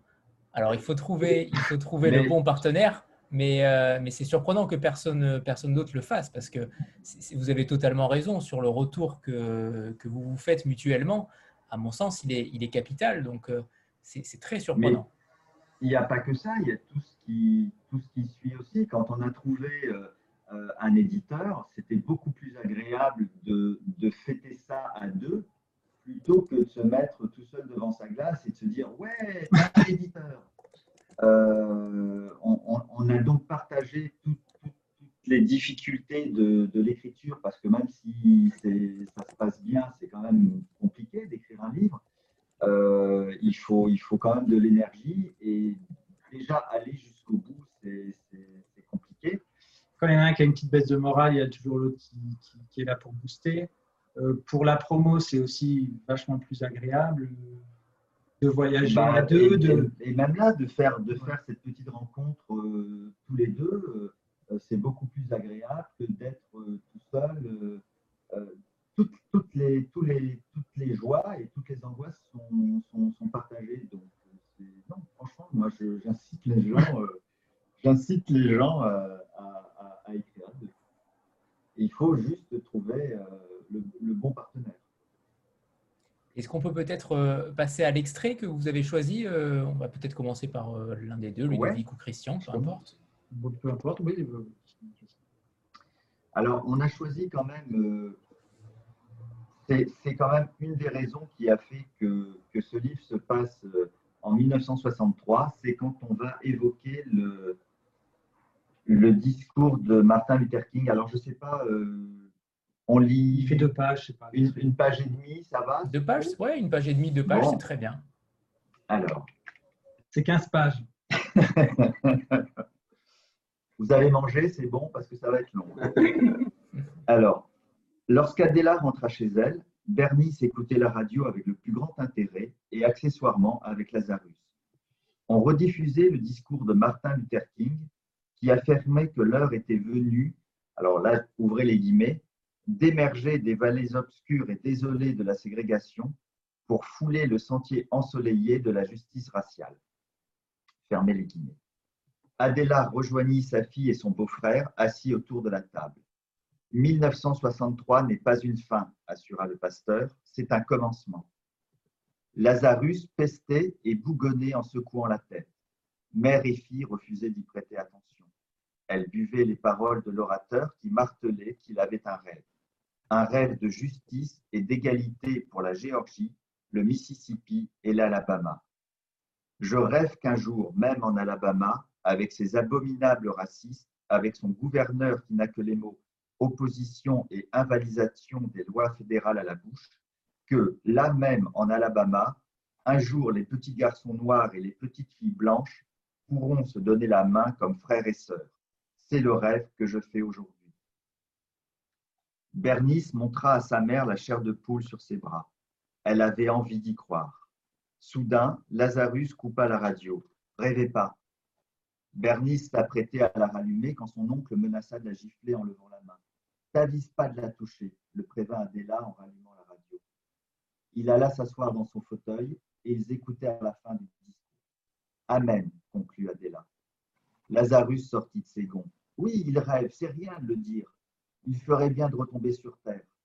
Les choses bougent, tu sais, répliqua Bernice. Sammy Davis Jr. a bien épousé une blanche. Et t'as entendu tout à l'heure, il y avait plein de vedettes à la marche. Harry Belafonte, Sidney Poitier, Lena Horn. Que des noirs, s'agaça Lazarus. Non, rétorqua Adela. Apparemment, il y avait Charlton Heston, Tony Bennett, Shelley Winters. Mahala Jackson a chanté. Et des chanteurs blancs aussi, ajouta Bernice. Ah oui, s'étonna Adela. John Baez et Bob Dylan connais pas. Les Blancs aiment pas les Noirs, asséna Lazarus. Et c'est pas des discours et des chansons qui vont changer ça. On sera jamais égaux. Égaux, peut-être pas, mais commença Adéla. Et pourquoi pas? demanda Bernice.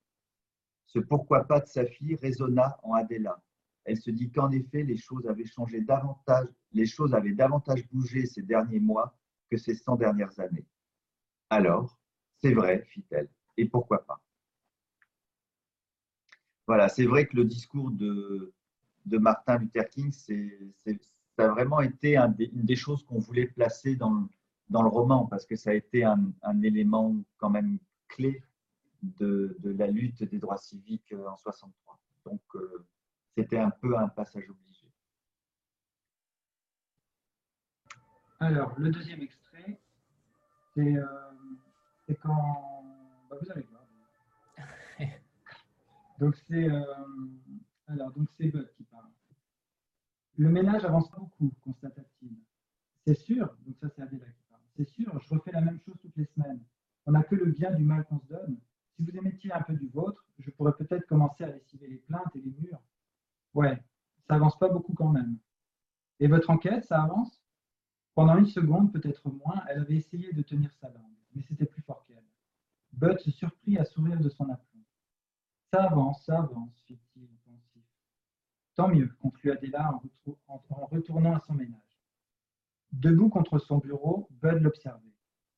Adéla sentit son regard sur elle et se retourna. Qu'est-ce que vous regardez? Pris sur le fait, il bafouilla. Euh, je pensais aller interroger les voisins des Rogers. Je me disais que je pourrais peut-être vous emmener. Pourquoi? Peut-être qu'ils m'ouvriraient plus facilement leur porte si vous étiez là. Peut-être qu'ils m'ouvriraient leur porte tout court. Vu que vous êtes noir, est-il bon d'ajouter hmm. Adéla réfléchit. Je ne sais pas trop. Elle n'avait pas envie qu'on la voie traîner avec un blanc. Elle tenait à sa réputation. Je ne sais pas si je saurais quoi dire, poursuivit-elle pour se justifier. Vous direz rien, vous ferez rien. Vous vous contenterez d'être là. Elle ne semblait pas très enthousiaste. Et vous serez payé comme si vous faisiez le ménage. Il n'avait pas plutôt terminé sa phrase qu'elle posa son chiffon, retira son tablier et prit son sac. Voilà, donc c'est là où en fait euh, tous les deux commencent euh, leur aventure ensemble. Mallory, merci à tous les deux pour cette belle lecture. Dans, le livre, le contexte politique et euh, de société, il est, euh, il est au centre. Il y a leur, il y a leur euh, amitié, mais il y a, il y a l'année, il y a tout le contexte. Et j'ai trouvé, moi, à la lecture, que c'était énormément porté par la galerie de personnages secondaires qui est assez, assez géniale. Ils portent tous quelque chose de différent, que ce soit ses amis à elle, ses enfants, ses patronnes, ses collègues à lui. Comment vous l'avez construite, cette galerie de personnages? C'était Enfin, quelle était pour vous leur importance euh? bah, L'importance, c'était d'apporter une petite euh, bouffée euh, d'oxygène dans, dans, dans, sa vie qui est compliquée. Alors, entre la ségrégation et les meurtres, c'était quand même tout cela était bien, bien sombre. Donc, on s'est dit que bah, dans la vie de tous les jours, tout n'est pas toujours sombre. Il y a toujours des petits moments où on rigole, même quand la situation est compliquée. Donc, il fallait créer autour d'elle euh, ce qu'on se crée dans la vie, c'est-à-dire euh, des amis avec lesquels on peut, euh, passer de bons moments et, souffler. Et on voulait donc, on, savait que ces, moments à la laverie seraient, une, petite bouffée d'oxygène à chaque fois. Donc, ça. Après, pour les autres, euh, par exemple, pour euh, Edwin et, Walt, on savait qu'on voulait vraiment un raciste, plus raciste que, que, Bud. Donc, voilà, on a créé Edwin. Du coup, on voulait quelqu'un d'autre qui soit. Euh, on, a travaillé comme ça en opposition. Quoi. Dès qu'on trouvait un, un, personnage qu'on avait, à qui on avait attribué un caractère, une caractéristique, on s'est dit bah, il va falloir trouver le, le contraire pour contrebalancer donc Edwin dit la première chose qui lui passe par la tête, forcément Walt va être plus posé et plus réfléchi. Enfin voilà, toujours ce, genre. Et on, cela dit, on a fait la même chose aussi pour Bud et Adela. Euh, à chaque fois qu'on avait un trait de caractère pour l'un, on savait que l'autre, par exemple Adela euh, va à l'église, Bud ne croit pas en Dieu, euh, Bud picole, donc Adela ne boirait pas une goutte. On les a construits en opposition qu'ils soient aussi opposés que possible et que leur, euh, leur union soit d'autant plus. Enfin, leur, amitié, leur amitié soit d'autant plus belle. Quoi. Euh, je réfléchis aux autres personnages, je ne sais pas trop comment on a. Après, euh, après on a un petit peu, on s'est un petit peu inspiré de, de, de, gens qu'on connaissait pour, pour, les, pour les amis, hein, pour les copines, je vous rassure, pas pour les gros cons. Mais alors évidemment, c'est pas, on, connaît les gens qui ont des, petits tics, des petits machins, des petits trucs. Donc on s'est dit, tiens, ça c'est amusant. Bah, voilà, on s'est servi un petit peu partout, à droite, à gauche, et on a construit des personnages en prenant des, des, choses de, de, notre entourage, de gens qu'on connaît ou qu'on ne connaît pas forcément beaucoup, mais qu'on a pu croiser. Anna? Euh, Je voulais rebondir sur ce que vous disiez tout à l'heure, où vous vouliez parler euh, euh, forcément de, des États-Unis et des, périodes très, enfin, des périodes où il se passait de grandes choses. Est-ce que votre, enfin, si vous avez envie d'en parler, bien sûr, est-ce que votre prochain roman va aussi parler d'une période où beaucoup de choses vont changer? Le, prochain, il n'y aura, pas, aura pas cet aspect, effectivement, j'ai envie de dire politique, euh, et encore. et encore. Alors là, cela dit, on n'en dit pas plus, puisque on, est là dans la, dans la période de, de gestation, même si on a déjà un petit peu écrit quelque chose. Mais c'est vrai qu'on tout peut encore bouger un petit peu. On a, tout le plan et voilà, on, s'autorise encore à, bouger des choses. Et on n'a voilà, on pas très envie de, dire, euh, de dire aux gens de quoi ça parle. C'est quelque chose. Pour l'instant, on a besoin que ça reste euh, à nous, quoi, pour, avoir envie de l'écrire aussi, parce que si, si, on en parle déjà, c'est comme presque comme si l'histoire existait et on n'aura même plus besoin de la raconter à la je comprends. Tant pis, moi qui voulais. Cela dit, ce qui nous fait très plaisir, c'est que de fait, on, a quand même écrit, à part de la part du frère de Ludovic, qui recevait quelques, amis, quelques amis qui, alors eux ne lisaient pas, mais il y a la première personne, le premier lecteur, son frère, euh, à part lui qui était, euh, qui était dans, dans nos petits secrets, euh, on a écrit dans l'indifférence générale, le premier tout même les gens qui savaient qu'on écrivait ne posaient pas forcément des questions dessus, si ça avançait ou des choses comme ça. Donc on écrivait un livre, c'était une lubie, donc bon, allait nous passer euh, certainement. Et, cela dit, ça nous fait très plaisir parce que le deuxième, euh, bah, les gens commencent à nous poser des questions.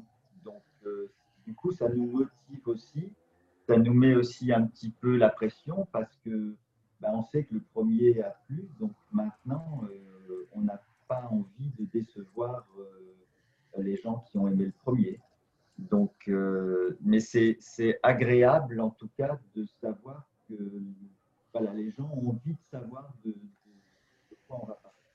On a même quelqu'un qui nous a dit que le jour où le deuxième sort, elle pose, d'ailleurs elle est là en Malibu Clinique, euh, Myriam, elle a dit le jour où le deuxième sort, voilà, je pose un, jour de congé et je vais l'acheter et je le lis dans la journée.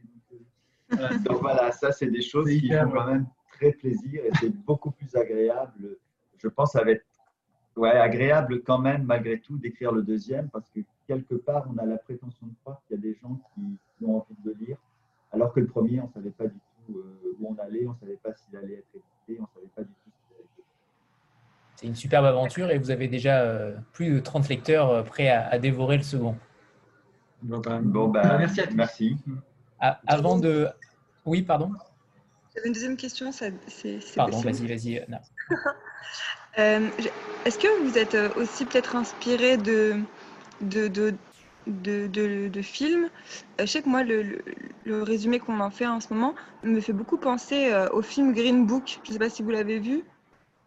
Bah, quand, quand, quand, Green Book est sorti, le livre, il était terminé. Il était terminé, il était terminé et on a eu très très peur quand on a vu le pitch parce qu'on s'est dit, euh, ça tourne autour de notre idée. Il y avait eu Loving avant aussi, c'était une histoire d'amour entre un blanc et une femme noire. Euh, là, il y avait Green Book, une histoire d'amitié entre un blanc et un noir. On s'est dit, oulala. Là, euh, et ça serait bien qu'on trouve un éditeur rapidement. Avant qu'il y ait quelqu'un avant qu'il y ait quelqu'un, voilà, avant qu'il y ait un film qui sorte sur une histoire d'amitié entre un, homme blanc et une femme noire. Donc on, a, on avait vraiment très très peur. Et on pensait que ça nous. Mais finalement, les gens l'ont adoré ce film et du coup, ils partent encore une fois avec un a priori plutôt positif. Euh, oui, donc je ne suis, pas la, suis pas la seule. Vous aussi, vous avez fait le, rapprochement avec votre, votre livre, alors je ne suis, pas la, je suis pas la seule. Mais oui, mais oui forcément, une histoire d'amitié comme ça entre, entre un blanc et, et, un noir, il y a forcément. Euh, et, ouais, là, là on, a, on a eu très très peur. Et du coup, vous avez des éditeurs qui ne vont pas au cinéma? Oui, mais ça, on ça, on ne sait pas. On, on, débute, madame. On ne connaît pas tous les éditeurs. Plus personne ne va au cinéma en ce moment, d'ailleurs, malheureusement. Avant de, passer la parole à, Béa, on a pour habitude de faire une petite photo de groupe euh, avant, de, avant de nous quitter. Donc euh, voilà, préparez-vous. Et je prends la. Voilà, Benoît se recoiffe. Euh, Attends, quand même, d'accord, maquillage. 3, 2, 1.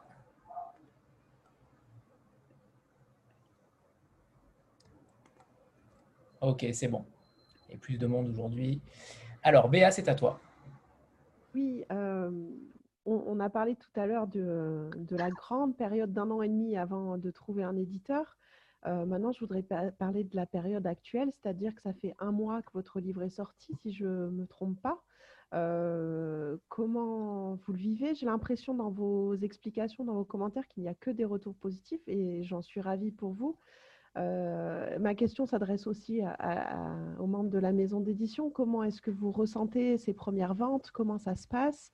Euh, Et euh, une deuxième question dans la première, est-ce qu'il envisageait déjà des adaptations? On a parlé, bon, bien sûr, très rapidement d'une adaptation film, mais est-ce qu'il a envisagé un, livre audio voilà, ou déjà des traductions en anglais ou autre voilà. Quel est le futur de ce livre? Je commence à répondre, puis après je laisse euh, Benoît euh, et ou Delphine euh, rebondir. avant même la sortie du livre, on a une très belle offre poche. Donc le livre va sortir en poche. Le livre est cédé en audio également. Le livre est cédé en gros caractères. donc ce qui nous manque, c'est pour l'instant des sessions étrangères. Euh, bon, le, contexte sanitaire actuel aide pas trop. La foire de Francfort euh, est annulée, enfin va se, mener euh, virtuellement a priori. Et puis une session audiovisuelle, sachant que les films, enfin les, livres dits historiques sont forcément les, plus difficiles à adapter et que les sessions audiovisuelles sont assez rares ou alors assez surprenantes. C'est-à-dire que ce, ce que l'on cède le plus, enfin le plus, sachant que c'est quand même très très rare, c'est pas forcément du roman. Voilà. Euh, non, il est extrêmement rare que pour un premier roman, euh, on obtienne autant de sessions de droit qu'aujourd'hui. Pour le reste, sur les mauvaises critiques, je vais laisser Benoît, entre autres, répondre, mais il y en a très peu, parce qu'en fait, on a zigouillé tous ceux qui... Donc, il y en a eu quelques-uns, mais en fait, ils, existent. Non, je laisse Benoît attendre. Non, ce qui était chouette avec ce, titre, c'est que c'est par rapport aussi à ce que disait Noël tout à l'heure, c'est qu'on a travaillé, a travaillé dessus déjà euh, bien, en amont, euh, notamment à faire lire euh, bah, Angélique pour les relations libraires pendant le confinement, ce qui fait que quelque chose s'est installé au fur et à mesure des mois. Et et déjà cet été, alors que moi, je m'occupe des réseaux sociaux notamment, euh, je n'avais vraiment pas beaucoup communiqué dessus parce que généralement on parle rarement de, de nos livres avant, euh, avant parution.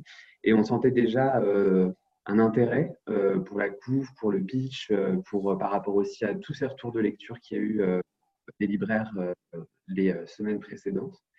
Et ce qui fait qu'en fait, on est sorti on a sorti le livre quand même sous les meilleurs auspices parce parce qu'il était attendu et euh, alors que c'était un premier roman, mais parce que tout ce travail de, fourni euh, euh, en amont a, porté ses fruits et les retours de lecture étaient, étaient très très bons. On a été aussi élu Talent Cultura, donc aussi ça a été une belle belle ronde de lancement pour pour la sortie. Ce qui fait que là, on est, oui, donc ça fait un mois qu'il est, qu'il est paru et on est déjà à la sixième réimpression. Donc, euh, ce qui est euh, une belle, euh, belle aventure.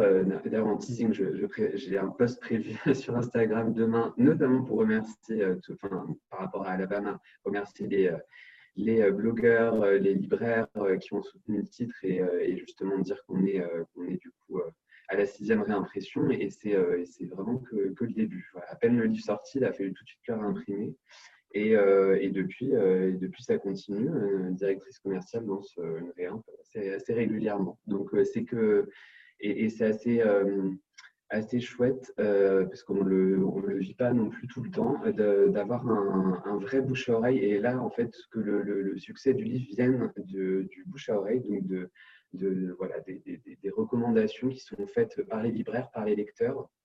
Et moi-même, en, étant sur Instagram, bah, de, voir des, des, achats d'Alabama, mais vraiment émanant d'un retour de lecture. J'ai lu tel retour, ça m'a donné envie de l'acheter. Et, je le vois pas souvent. et c'est quand même hyper agréable de, de voir ça et de voir un bouche à oreille se créer euh, actuellement. Et, euh, et honnêtement, c'est pas euh, pour prêcher ma paroisse, mais j'ai quasiment, enfin, je n'ai même pas vu de retour négatif. Voilà.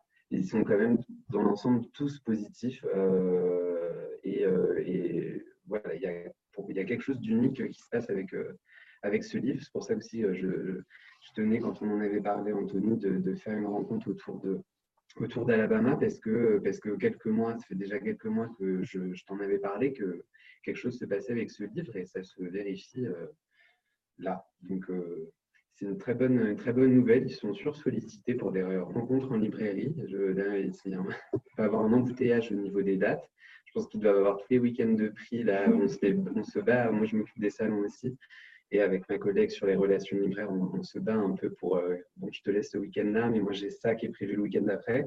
Euh, donc ils ont un agenda bien blindé, mais c'est qu'il y a vraiment quelque chose qui se passe. Moi déjà en termes de, rencontres en salon et rencontres en librairie aussi, il y a un, grand intérêt des libraires de, de, recevoir les auteurs. Et on va passer dans le noir si.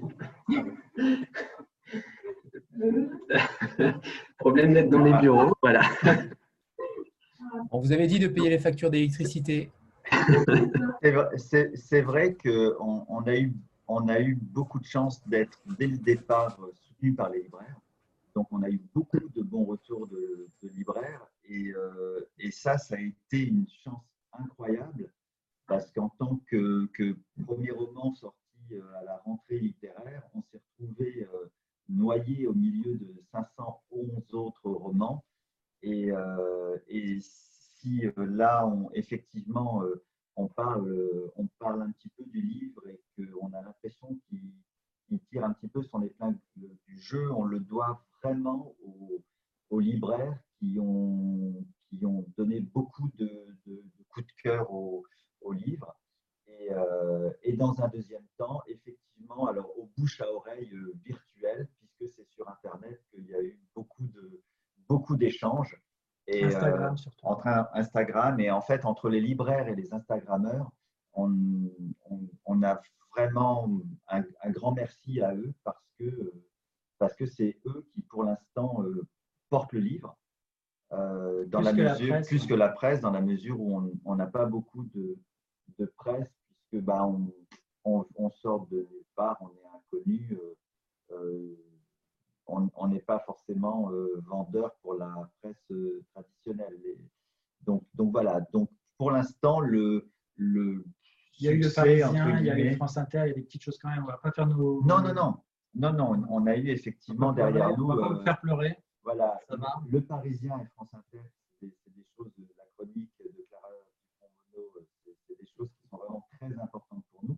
Mais il y a peu de journalistes qui ont, qui ont le, le courage de, de, se mouiller et de parler d'un premier roman. Donc, merci aux libraires et aux Instagram. Et c'est ce qu'on disait aussi sur, c'est ce qu'on disait aussi sur le côté atypique de, publier ce type de roman dans une rentrée littéraire, c'est que là il y a vraiment quelque chose qui se passe par les, par le bouche à oreille, les libraires, les lecteurs, euh, les, retours, des premiers retours euh, qu'on avait, c'était ceux des libraires qui, qui, du coup, devait lire une quantité astronomique de, de, livres pour la rentrée et qui, euh, du coup, trouvait en, Alabama, est-ce que nous, on a trouvé aussi une bouffée, une bouffée d'air frais. Euh, et on savait que, euh, que, ça allait, le fait de publier à cette période-là, ça allait finalement nous permettre de tirer notre épingle du jeu auprès des lecteurs, auprès des libraires. là, on, parle de la presse, parce qu'en effet, peut-être que la presse met le curseur sur une, une littérature plus plus classique pour la rentrée littéraire. J'ai vu, j'ai vu. Justement, je rebondis par rapport à ça, par rapport euh, à, votre, à votre politique, euh, à tous au Cherche Midi. Euh, vous êtes quand même très attachés à Instagram et, aux blogueurs et on vous en remercie immensément. ce qui fera taire certaines mauvaises langues qui diront que Instagram n'est pas prescripteur. voilà, donc je pense que vous en êtes la meilleure incarnation. par rapport aux journalistes, par rapport à la presse, comment vivez-vous ce, ce, petit bouleversement, à mon sens, entre, voilà, alors, il n'y a pas de concurrence entre blogueurs et journalistes, bien sûr, mais, mais par rapport à la réception des livres, pensez-vous que les blogueurs lisent davantage que les journalistes? Quel est votre rapport par rapport à ça? Benoît, tu veux répondre ou je, commence par mon avis? Bah, Tu peux commencer. Ouais. tu peux commencer. Benoît va être super sympa, donc il vaut mieux que ce soit moi qui commence. Euh, en fait, euh, moi, il y a un moment, si les journalistes se pincent le nez et ne veulent pas euh, lire tout type de livres, y compris des livres avec une jolie couverture, avec une histoire, un début, un milieu, une fin des livres qui sont euh, bah, sur lesquels euh, voilà, les lecteurs s'enthousiasment et préfèrent euh, parler toujours des mêmes auteurs. J'ai envie de dire, il y a un moment, je m'en fous. Et ça m'intéresse beaucoup plus d'avoir des libraires qui s'emparent d'un livre, d'avoir du bouche à oreille et puis aussi la prescription des Instagrammeurs, des influenceurs au sens large, des blogueurs, plutôt que de passer par la voie traditionnelle. Et là, on le voit. Enfin, de toute façon, euh, si c'est pour avoir euh, euh, un article dans un journal qui n'est plus tiré, enfin, qui n'est plus lu que par 5000 lecteurs, le vite fait. Hein. Donc, même de manière un peu cynique, nous, ça ne nous intéresse plus tellement d'avoir de la presse traditionnelle par rapport à d'autres médias qui se sont fait jour depuis quelques années. Voilà, ça c'était mon avis tranché. Je vais laisser Benoît. Non, mais je, de manière beaucoup plus modérée. non, moi je ne m'occupe pas du tout de, la presse. Je, bosse sur le digital de, au Cherche depuis presque 4 ans et sur les salons. Euh, et, sur le, et du coup, depuis le départ, je, bosse avec les, blogueurs. Donc, euh, je je, ça a toujours été une, euh, part importante pour moi. Je, je, je, suis toujours dans le. Moi, ce qui me plaît, c'est le, rapport humain. Et finalement, dans, tous les échanges avec les blogueurs, euh, à chaque livre que je propose ou recommande, c'est plutôt quand même un, échange comme ça. c'est toujours en fonction des, des goûts, de la personne, en me disant bah, voilà, je pense que ça, ça pourrait être clair, etc. Donc, c'est vraiment des relations qui se construisent euh, au fur et à mesure. Euh, et euh, du coup, je, je pense que si ça fonctionne bien aussi, c'est peut-être qu'on a une bonne manière de travailler avec les blogueurs. Je n'exige pas du tout d'avoir de, retour de lecture. chacun fait ça par, par passion et, si on chronique un livre six mois plus tard, bah, ce sera six mois plus tard parce que les lectures viennent aussi en fonction de, ses envies du moment. Euh, mais euh, je pense que c'est un, un, bon vecteur aujourd'hui parce que finalement, c'est le lecteur final et, euh, et aujourd'hui, ça permet de toucher quand même pas mal de, pas mal de gens différents que la presse tradie peut-être ne, touche pas aujourd'hui ou plus. Mm. Merci pour votre, pour votre honnêteté. Euh, Anna, et après on passera à l'interview euh, fin de phrase euh, pour voir si réellement Ludovic et Christian sont raccord. il faudra répondre donc. il faudra répondre donc. Il faudra répondre donc en même temps, de manière simultanée, pour voir si vous avez les mêmes idées au bon moment. Mais avant, c'est une question d'Anna. Oui, après c'est la dernière, promis. En plus, tu viens juste de la, enfin plus ou moins de la poser, Anthony. Mais euh, moi, je suis libraire et je voulais savoir, euh, parce que nous, quand on reçoit des DSP, on nous dit euh, faut surtout pas en parler avant, qu'il soit sorti. mais là, en, vous entendant, et puis surtout vous, Benoît, vous nous dites que vous aviez déjà, des, avant que le livre sorte à Alabama, vous aviez déjà des bons retours Instagram. Est-ce que vous, ça vous gêne du coup? Parce que nous, on a ces, objectifs, hein, même ces impératifs de ne pas en parler sur les réseaux avant, euh, avant l'apparition. Et vous, ah. comment vous vous positionnez? Est-ce que ça ne vous dérange pas ou est-ce que vous préférez? Euh, En fait, plutôt les retours de lecture qu'on avait eus, c'était quand même plutôt en, one-to-one. Donc, c'était vraiment euh, des, retours faits directement à notre relation libraire. On a après diffusé, en effet, enfin, auprès des auteurs, etc. Donc, c'est plutôt resté en interne pendant un moment, mais on sentait que quelque chose se passait. Et, et en fait, c'est je, il y a certains libraires qui ont, qui sur leur propre réseau. des libraires qui sont pas mal sur les réseaux sociaux, que ce soit pas mal sur Facebook, qui sont expérimentés. Finalement, dans les périodes où je crois que ça devait être courant été, dans le cadre de libraires, on sait que les libraires sont en train pendant cette période de lire la rentrée littéraire. Donc, généralement, ils font des retours un peu en amont, c'est vrai. Euh, mais parce que euh, c'est aussi une manière de s'influencer les uns les autres. En tout cas, c'est mon, impression. Euh, et, et, nous, on l'a vu que finalement, les retours de lecture des libraires sont venus bah, au fur et à mesure de l'été, parce qu'aussi chacun s'influençait. tiens, moi j'ai lu ça de la rentrée, et en effet, quand le libraire a 80 bouquins à lire pour la rentrée, est-ce que quelqu'un, euh, un, collègue va dire euh, Moi j'ai adoré celui-ci, euh, et, l'autre ne sait pas par, où commencer, bah, il va prendre celui qui a été recommandé par tel ou tel libraire. Donc c'était plutôt, je pense, des recommandations entre, entre bah, finalement dans le même milieu de profession en fait. D'accord. Mais vous, en tant qu'éditeur, vous êtes quand même strict là-dessus. On n'en parle pas sur les réseaux avant, avant la sortie?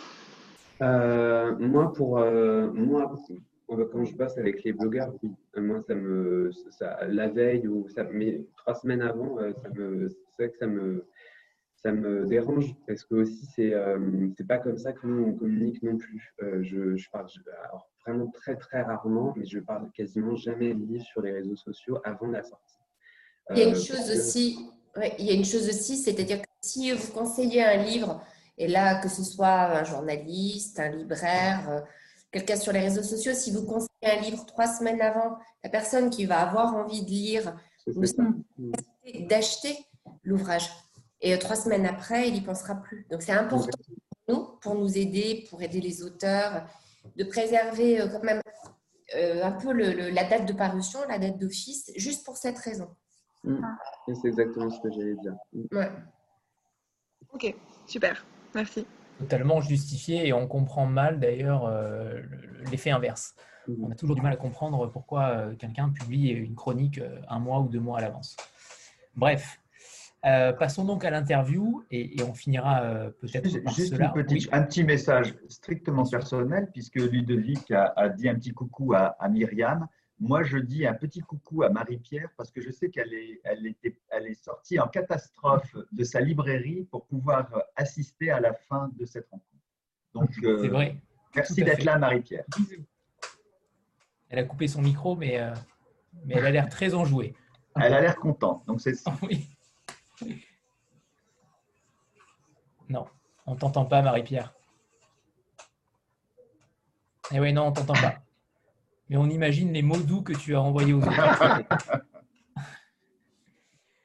Euh, donc l'interview, très simple. Euh, je commence une phrase et vous essayez de la finir euh, de manière simultanée ensemble, en tout cas en, un ou deux mots, et puis en plus derrière si vous pouvez justifier votre choix. mais voilà, essayez en tout cas d'être le plus simultané possible pour voir si réellement vous parlez comme si vous écrivez ensemble. Si nous devions choisir entre le métier d'écrivain et de traducteur Ah, écrivain. Ça commence bien. Ah, bah, c'est ce qu'on dit souvent, c'est que c'était agréable. Vous nous avez dit qu'on pouvait développer un petit peu après. Hein, bien sûr, bien sûr. Euh, c'est très agréable de rentrer dans, dans, ce. En fait, on est sur des rails hein, quand on se, fond dans l'univers de, quelqu'un d'autre. Mais il y a un moment où on avait quand même envie de raconter euh, nos propres Notre histoire à nous. Et, souvent, on voit des choses qui ne vont pas, même dans les films qu'on adapte, les séries, on se dit pourquoi il fait ça, celui-là, pourquoi? Évidemment, on peut rien changer à ce qu'il dit, à ce qu'il fait. Et ça, c'est un petit peu frustrant quand ils font ou disent n'importe quoi. Et, voilà, là, on peut, on peut écrire ce qu'on veut, c'est quand même très, très agréable. Et je fais un, aparté. Est-ce que vous avez déjà pensé à, faire de la traduction littéraire, l'un ou l'autre? Alors, on aimerait bien. Ouais, il y, a... un bouquin en particulier, un classique qui est très, très mal traduit. Et. Euh, on aimerait beaucoup, beaucoup euh, Leur proposer une nouvelle traduction. Merveilleux. On vous recevra encore une fois avec grand plaisir pour, euh, ce titre-là. Si nous devions on en nous exiler... Droit de préférence, mais non contractuel. si nous devions nous exiler, nous irions bah, Aux États-Unis. Ouais. Alors, ah. en fait, aux États-Unis, mais pas maintenant. C'est ça. ça. ça. nous fait plus autant rêver que ça a pu nous faire rêver. Voilà. Allez savoir pourquoi. Euh, en fait, le, les États-Unis qu'on aime euh, n'existent plus. Je ne sais même pas s'ils ont déjà existé. Ça n'a peut-être sans doute jamais existé, mais voilà, c'est une espèce d'image qu'on a des États-Unis. Comme le, le, New York de Woody Allen n'a jamais existé. On, on, aime les États-Unis de la littérature et du cinéma. Donc, euh, donc voilà. On s'est posé même la question d'aller vivre là-bas à un moment, tous les deux, mais on l'a pas fait ni l'un ni l'autre. Donc euh, après, moi j'avais dans l'idée quand même d'y aller pour euh, pour aller faire quelque chose, pas juste euh, en touriste ou en, Quand on ira défendre voilà, il faut qu'on ait quelque chose à y faire. Ouais, c'est ça. On sera chez Hélène de Généresse. À ce moment-là, on aura les moyens d'aller aux États-Unis pour des raisons professionnelles. Ça sera quand même plus fun. C'est votre premier roman, mais vous avez déjà tous les codes. Justement, les États-Unis d'aujourd'hui, pour nous, c'est. C'est Trump Ouais, c'est la merde. Et ça fait pas rêver. Ça fait pas rêver. Autant effectivement à une époque, euh, ça, ça, c'était, c'était, ben, ouais, le, le pays euh, de. C'était Michael Jackson quand j'étais ado. C'était aujourd'hui. Euh, Là, il n'y a, plus, a plus rien qui nous fait rêver. Dans le, dans le, Même le cinéma américain n'a plus, enfin, plus beaucoup d'intérêt. nous, ce qui nous plaît, c'est le cinéma des années 70, 80, 90, début 2000, mais plus après. Quoi. Et, alors, tous les trucs de super-héros, tout ça. Tu fais vieux con. Non, mais c'est vrai, mais ouais, mais je suis désolé. c'est pas notre truc du tout, quoi. C'est pas notre truc. Et les, bon, bref, les histoires qu'on a envie de voir, qu'on pourrait éventuellement, à un moment, on s'est même dit, on aimerait bien écrire des films, mais les films qu'on aura envie d'écrire, c'est des films qui se, qui, se font plus. Donc, euh, ben ouais, ça, non, ça ne nous fait plus du tout rêver. Si nous devions qualifier notre roman en un seul mot. Ouais, Espoir pour moi. Ouais. Euh, alors. Euh, c'est pas simultané ça. Hein. Non, non, non, non, non, parce que j'ai voulu dire un truc pour rigoler, mais je me suis dit ils vont, ils vont se dire euh, la testasse. J'ai failli dire universel. Euh, mais oui, effectivement, euh, bah, espoir, changer, changer, euh, changer les choses dans la société. Quoi. Ça fait un peu plus d'un mot. Mais j'ai toujours été nul en maths. Notre prochain roman sera? Un secret, pour l'instant. Très bien. Le jour où nous aurons le prix Goncourt Franchement, vous avez cité Pierre Lemaître tout à l'heure. Pardon? Vous aviez cité Pierre Lemaître tout à l'heure. Oui, oui, oui. Euh, mais alors, j'ai peut-être pas compris la question. Euh, le jour où nous aurions le Goncourt. Le jour où nous aurons le Goncourt? Oui. C'est ça? Oui, c'est ça, c'est ça. ah ouais, non, bah, comme on ne pense pas l'avoir un jour, tu vois, ça, c'est, c'est, pas vraiment finir la phrase. Bah non, c'est les poules auront des dents, c'est tellement pas dans, dans, dans notre objectif. Euh, moi, j'ai toujours détesté les prix, j'ai toujours détesté cet esprit de compétition. Euh, euh, j'ai toujours arrêté de faire du sport parce que quand, je, quand j'ai fait différents sports et à chaque fois on me disait oui, alors maintenant il faut, alors en judo, il faut que tu passes la ceinture machin. ah, bah maintenant il faut que j'ai fait du cheval, tu fais faut que tu passes tes galops. Non, je, je fais quelque chose parce que j'aime euh, la compétition, c'est pas, j'ai pas cet esprit-là. Et, euh, et, en plus, comment juger euh, qu'un livre est meilleur qu'un autre? À la limite, il faudrait donner à différents écrivains le même thème. Et puis, voilà, démerdez-vous avec ça. Et là, on verra qui est le meilleur. Mais c'est comme, c'est comme les, les, Césars. Enfin, ça, on ne peut pas récompenser des, des, choses tellement différentes. Quoi. Donc, nous, ce qui nous, ce qui, qu'on veut, c'est. Euh, des prix de lecteurs, des prix de libraires. Voilà. C'est les prix de blogueurs. Voilà. Ça, ça nous irait bien. Le reste, euh, non, on s'en fout. Et c'est vrai que dans les concours, euh, enfin, les, oui, les concours traditionnels, ils sont plutôt branchés, ils ne sont pas très branchés histoire. C'est plutôt des anecdotes un peu développées sur des pages et des pages. Il raconte, il y a, pour nous, il n'y a pas, dans beaucoup de livres, beaucoup de livres manquent d'histoire, en fait, d'histoire au sens de raconter l'histoire. Donc, euh, ce sont des atermoiements, ce sont des, des... Un peu comme le cinéma français, on va sur plein d'amis. Mais par exemple, bon, non, je, je dis rien.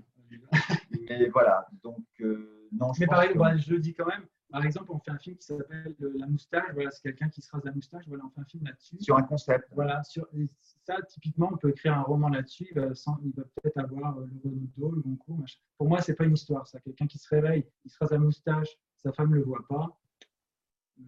C'est un postulat, un postulat de un départ. Postulat, voilà, c'est ça. C'est ça. Un, beaucoup de romans. C'est un début de, euh, de, de, blague à la limite ou de je sais pas quoi, mais ça fait pas un livre pour moi. Si l'un de nous décidait d'arrêter d'écrire? Ah bah non. Oui, j'ai pensé que c'était déjà un livre aussi. La moustache ouais, la moustache. Bah, c'est ce qu'on dit, ça ferait un bon livre, pas un français. Euh... La question, pardon, j'ai pas entendu. Si l'un de nous décidait d'arrêter d'écrire? Euh, Ouais, je suis pas sûr que l'autre continuerait. Non, ça n'a ça, ça aucun intérêt. Ça n'aurait vraiment aucun intérêt pour toutes les raisons qu'on a développées euh, euh, tout à l'heure. Euh, écrire tout seul, euh, personnellement, ça ne m'intéresse pas. Euh, si ça marche, fêter ça tout seul, ça ne m'intéresse pas. Et si ça ne marche pas, aller me pendre tout seul, c'est mon rôle. Quelle, quelle, belle réponse. Et, et, la dernière question, maintenant que nous sommes célèbres. Ah ben, on n'est pas célèbres. Pas célèbres. Pas, pas, encore. C'est en cours. Oui, bah écoutez, on, en reparle dans, on en parle l'an prochain. Il faut savoir quand même qu'au départ, on, voulait signer sous un pseudo. je ne sais même pas si, si, le Cherche Midi était au courant de ça. Je ne sais pas. Au départ, notre grand truc, c'était. Euh, D'ailleurs, on l'avait envoyé à des maisons d'édition sous un pseudo. Euh, si, si, vous me l'aviez dit. un pseudo unique. Vous me l'aviez dit, je dit que c'était une mauvaise idée. Parce qu'à un moment, il faut aller, voilà, à un moment, il faut se présenter euh, devant des lecteurs, comme vous êtes en train de le faire. Mais c'est un pseudo, on ne pourrait pas le faire. Nous a dit une Voilà, et c'est ce qu'on s'est dit, c'est que en fait, on a, en fait, on a, on a même non seulement on a envoyé notre manuscrit à toutes les maisons d'édition, mais on l'a envoyé deux fois, une fois sous un pseudo et une fois sous notre, sous nos deux noms. Et euh, quand donc c'est le manuscrit avec nos deux noms qui a été euh, retenu par le Cherche Midi et tout ce qui est arrivé par la suite, on s'est dit, mais en fait, qu'est-ce qu'on a bien fait Parce qu'on se priverait de, de, toutes ces, de toutes ces joies qu'on a. De, ça aurait été quand même, je pense, assez frustrant si on avait parlé du livre et que, et que personne n'avait su que c'était nous. Je pense qu'à un moment, on aurait fini par, euh, par dire, oh là là, c'est nous Parce que c'est quand même très, très agréable de recevoir, euh, pour l'instant, des messages euh, sympathique euh, de gens sur euh, Facebook ou Instagram et, d'avoir d'échanger avec, et d'échanger avec les gens et d'aller à des rencontres et de faire des signatures et de parler avec euh, des et pourtant, Et pourtant, c'est vrai que c'est handicapant dans le, formalisme de, voilà, de l'édition. C'est vrai que c'est plutôt handicapant d'écrire à deux. Bah oui, mais. C'est-à-dire bah qu'il y a de parce qu'on se dit oulala là là, oui mais alors en promo c'est plus compliqué etc. Ça coûte plus cher en train. Ah. oui. Non, on n'avait pas pensé à ça. Ah, ah oui. C'est Benoît, c'est Benoît qui tient les cordons. mais, mais en tout cas, on, on, est même très étonné par la réaction des gens parce qu'effectivement, cette écriture à quatre mains, ça, ça interroge beaucoup les, les, les gens.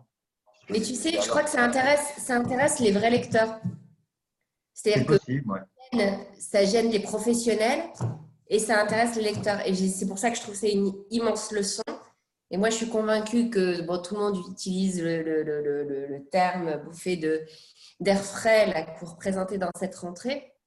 Je trouve que c'est une immense leçon et que c'est une très bonne nouvelle.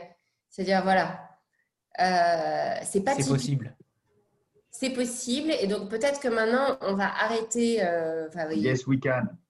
Voilà, Yes We Can. Et puis, bon, par ailleurs, je pense qu'il y a deux, trois mecs qui vont se faire virer de service de manuscrits parce qu'ils ne vous ont pas lu, parce qu'ils ont envoyé des lettres qu'il y a un précédent là-dessus. Hein un énorme précédent, c'est Joël Dicker.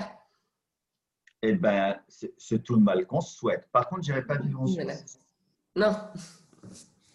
Et puis c'est suivant.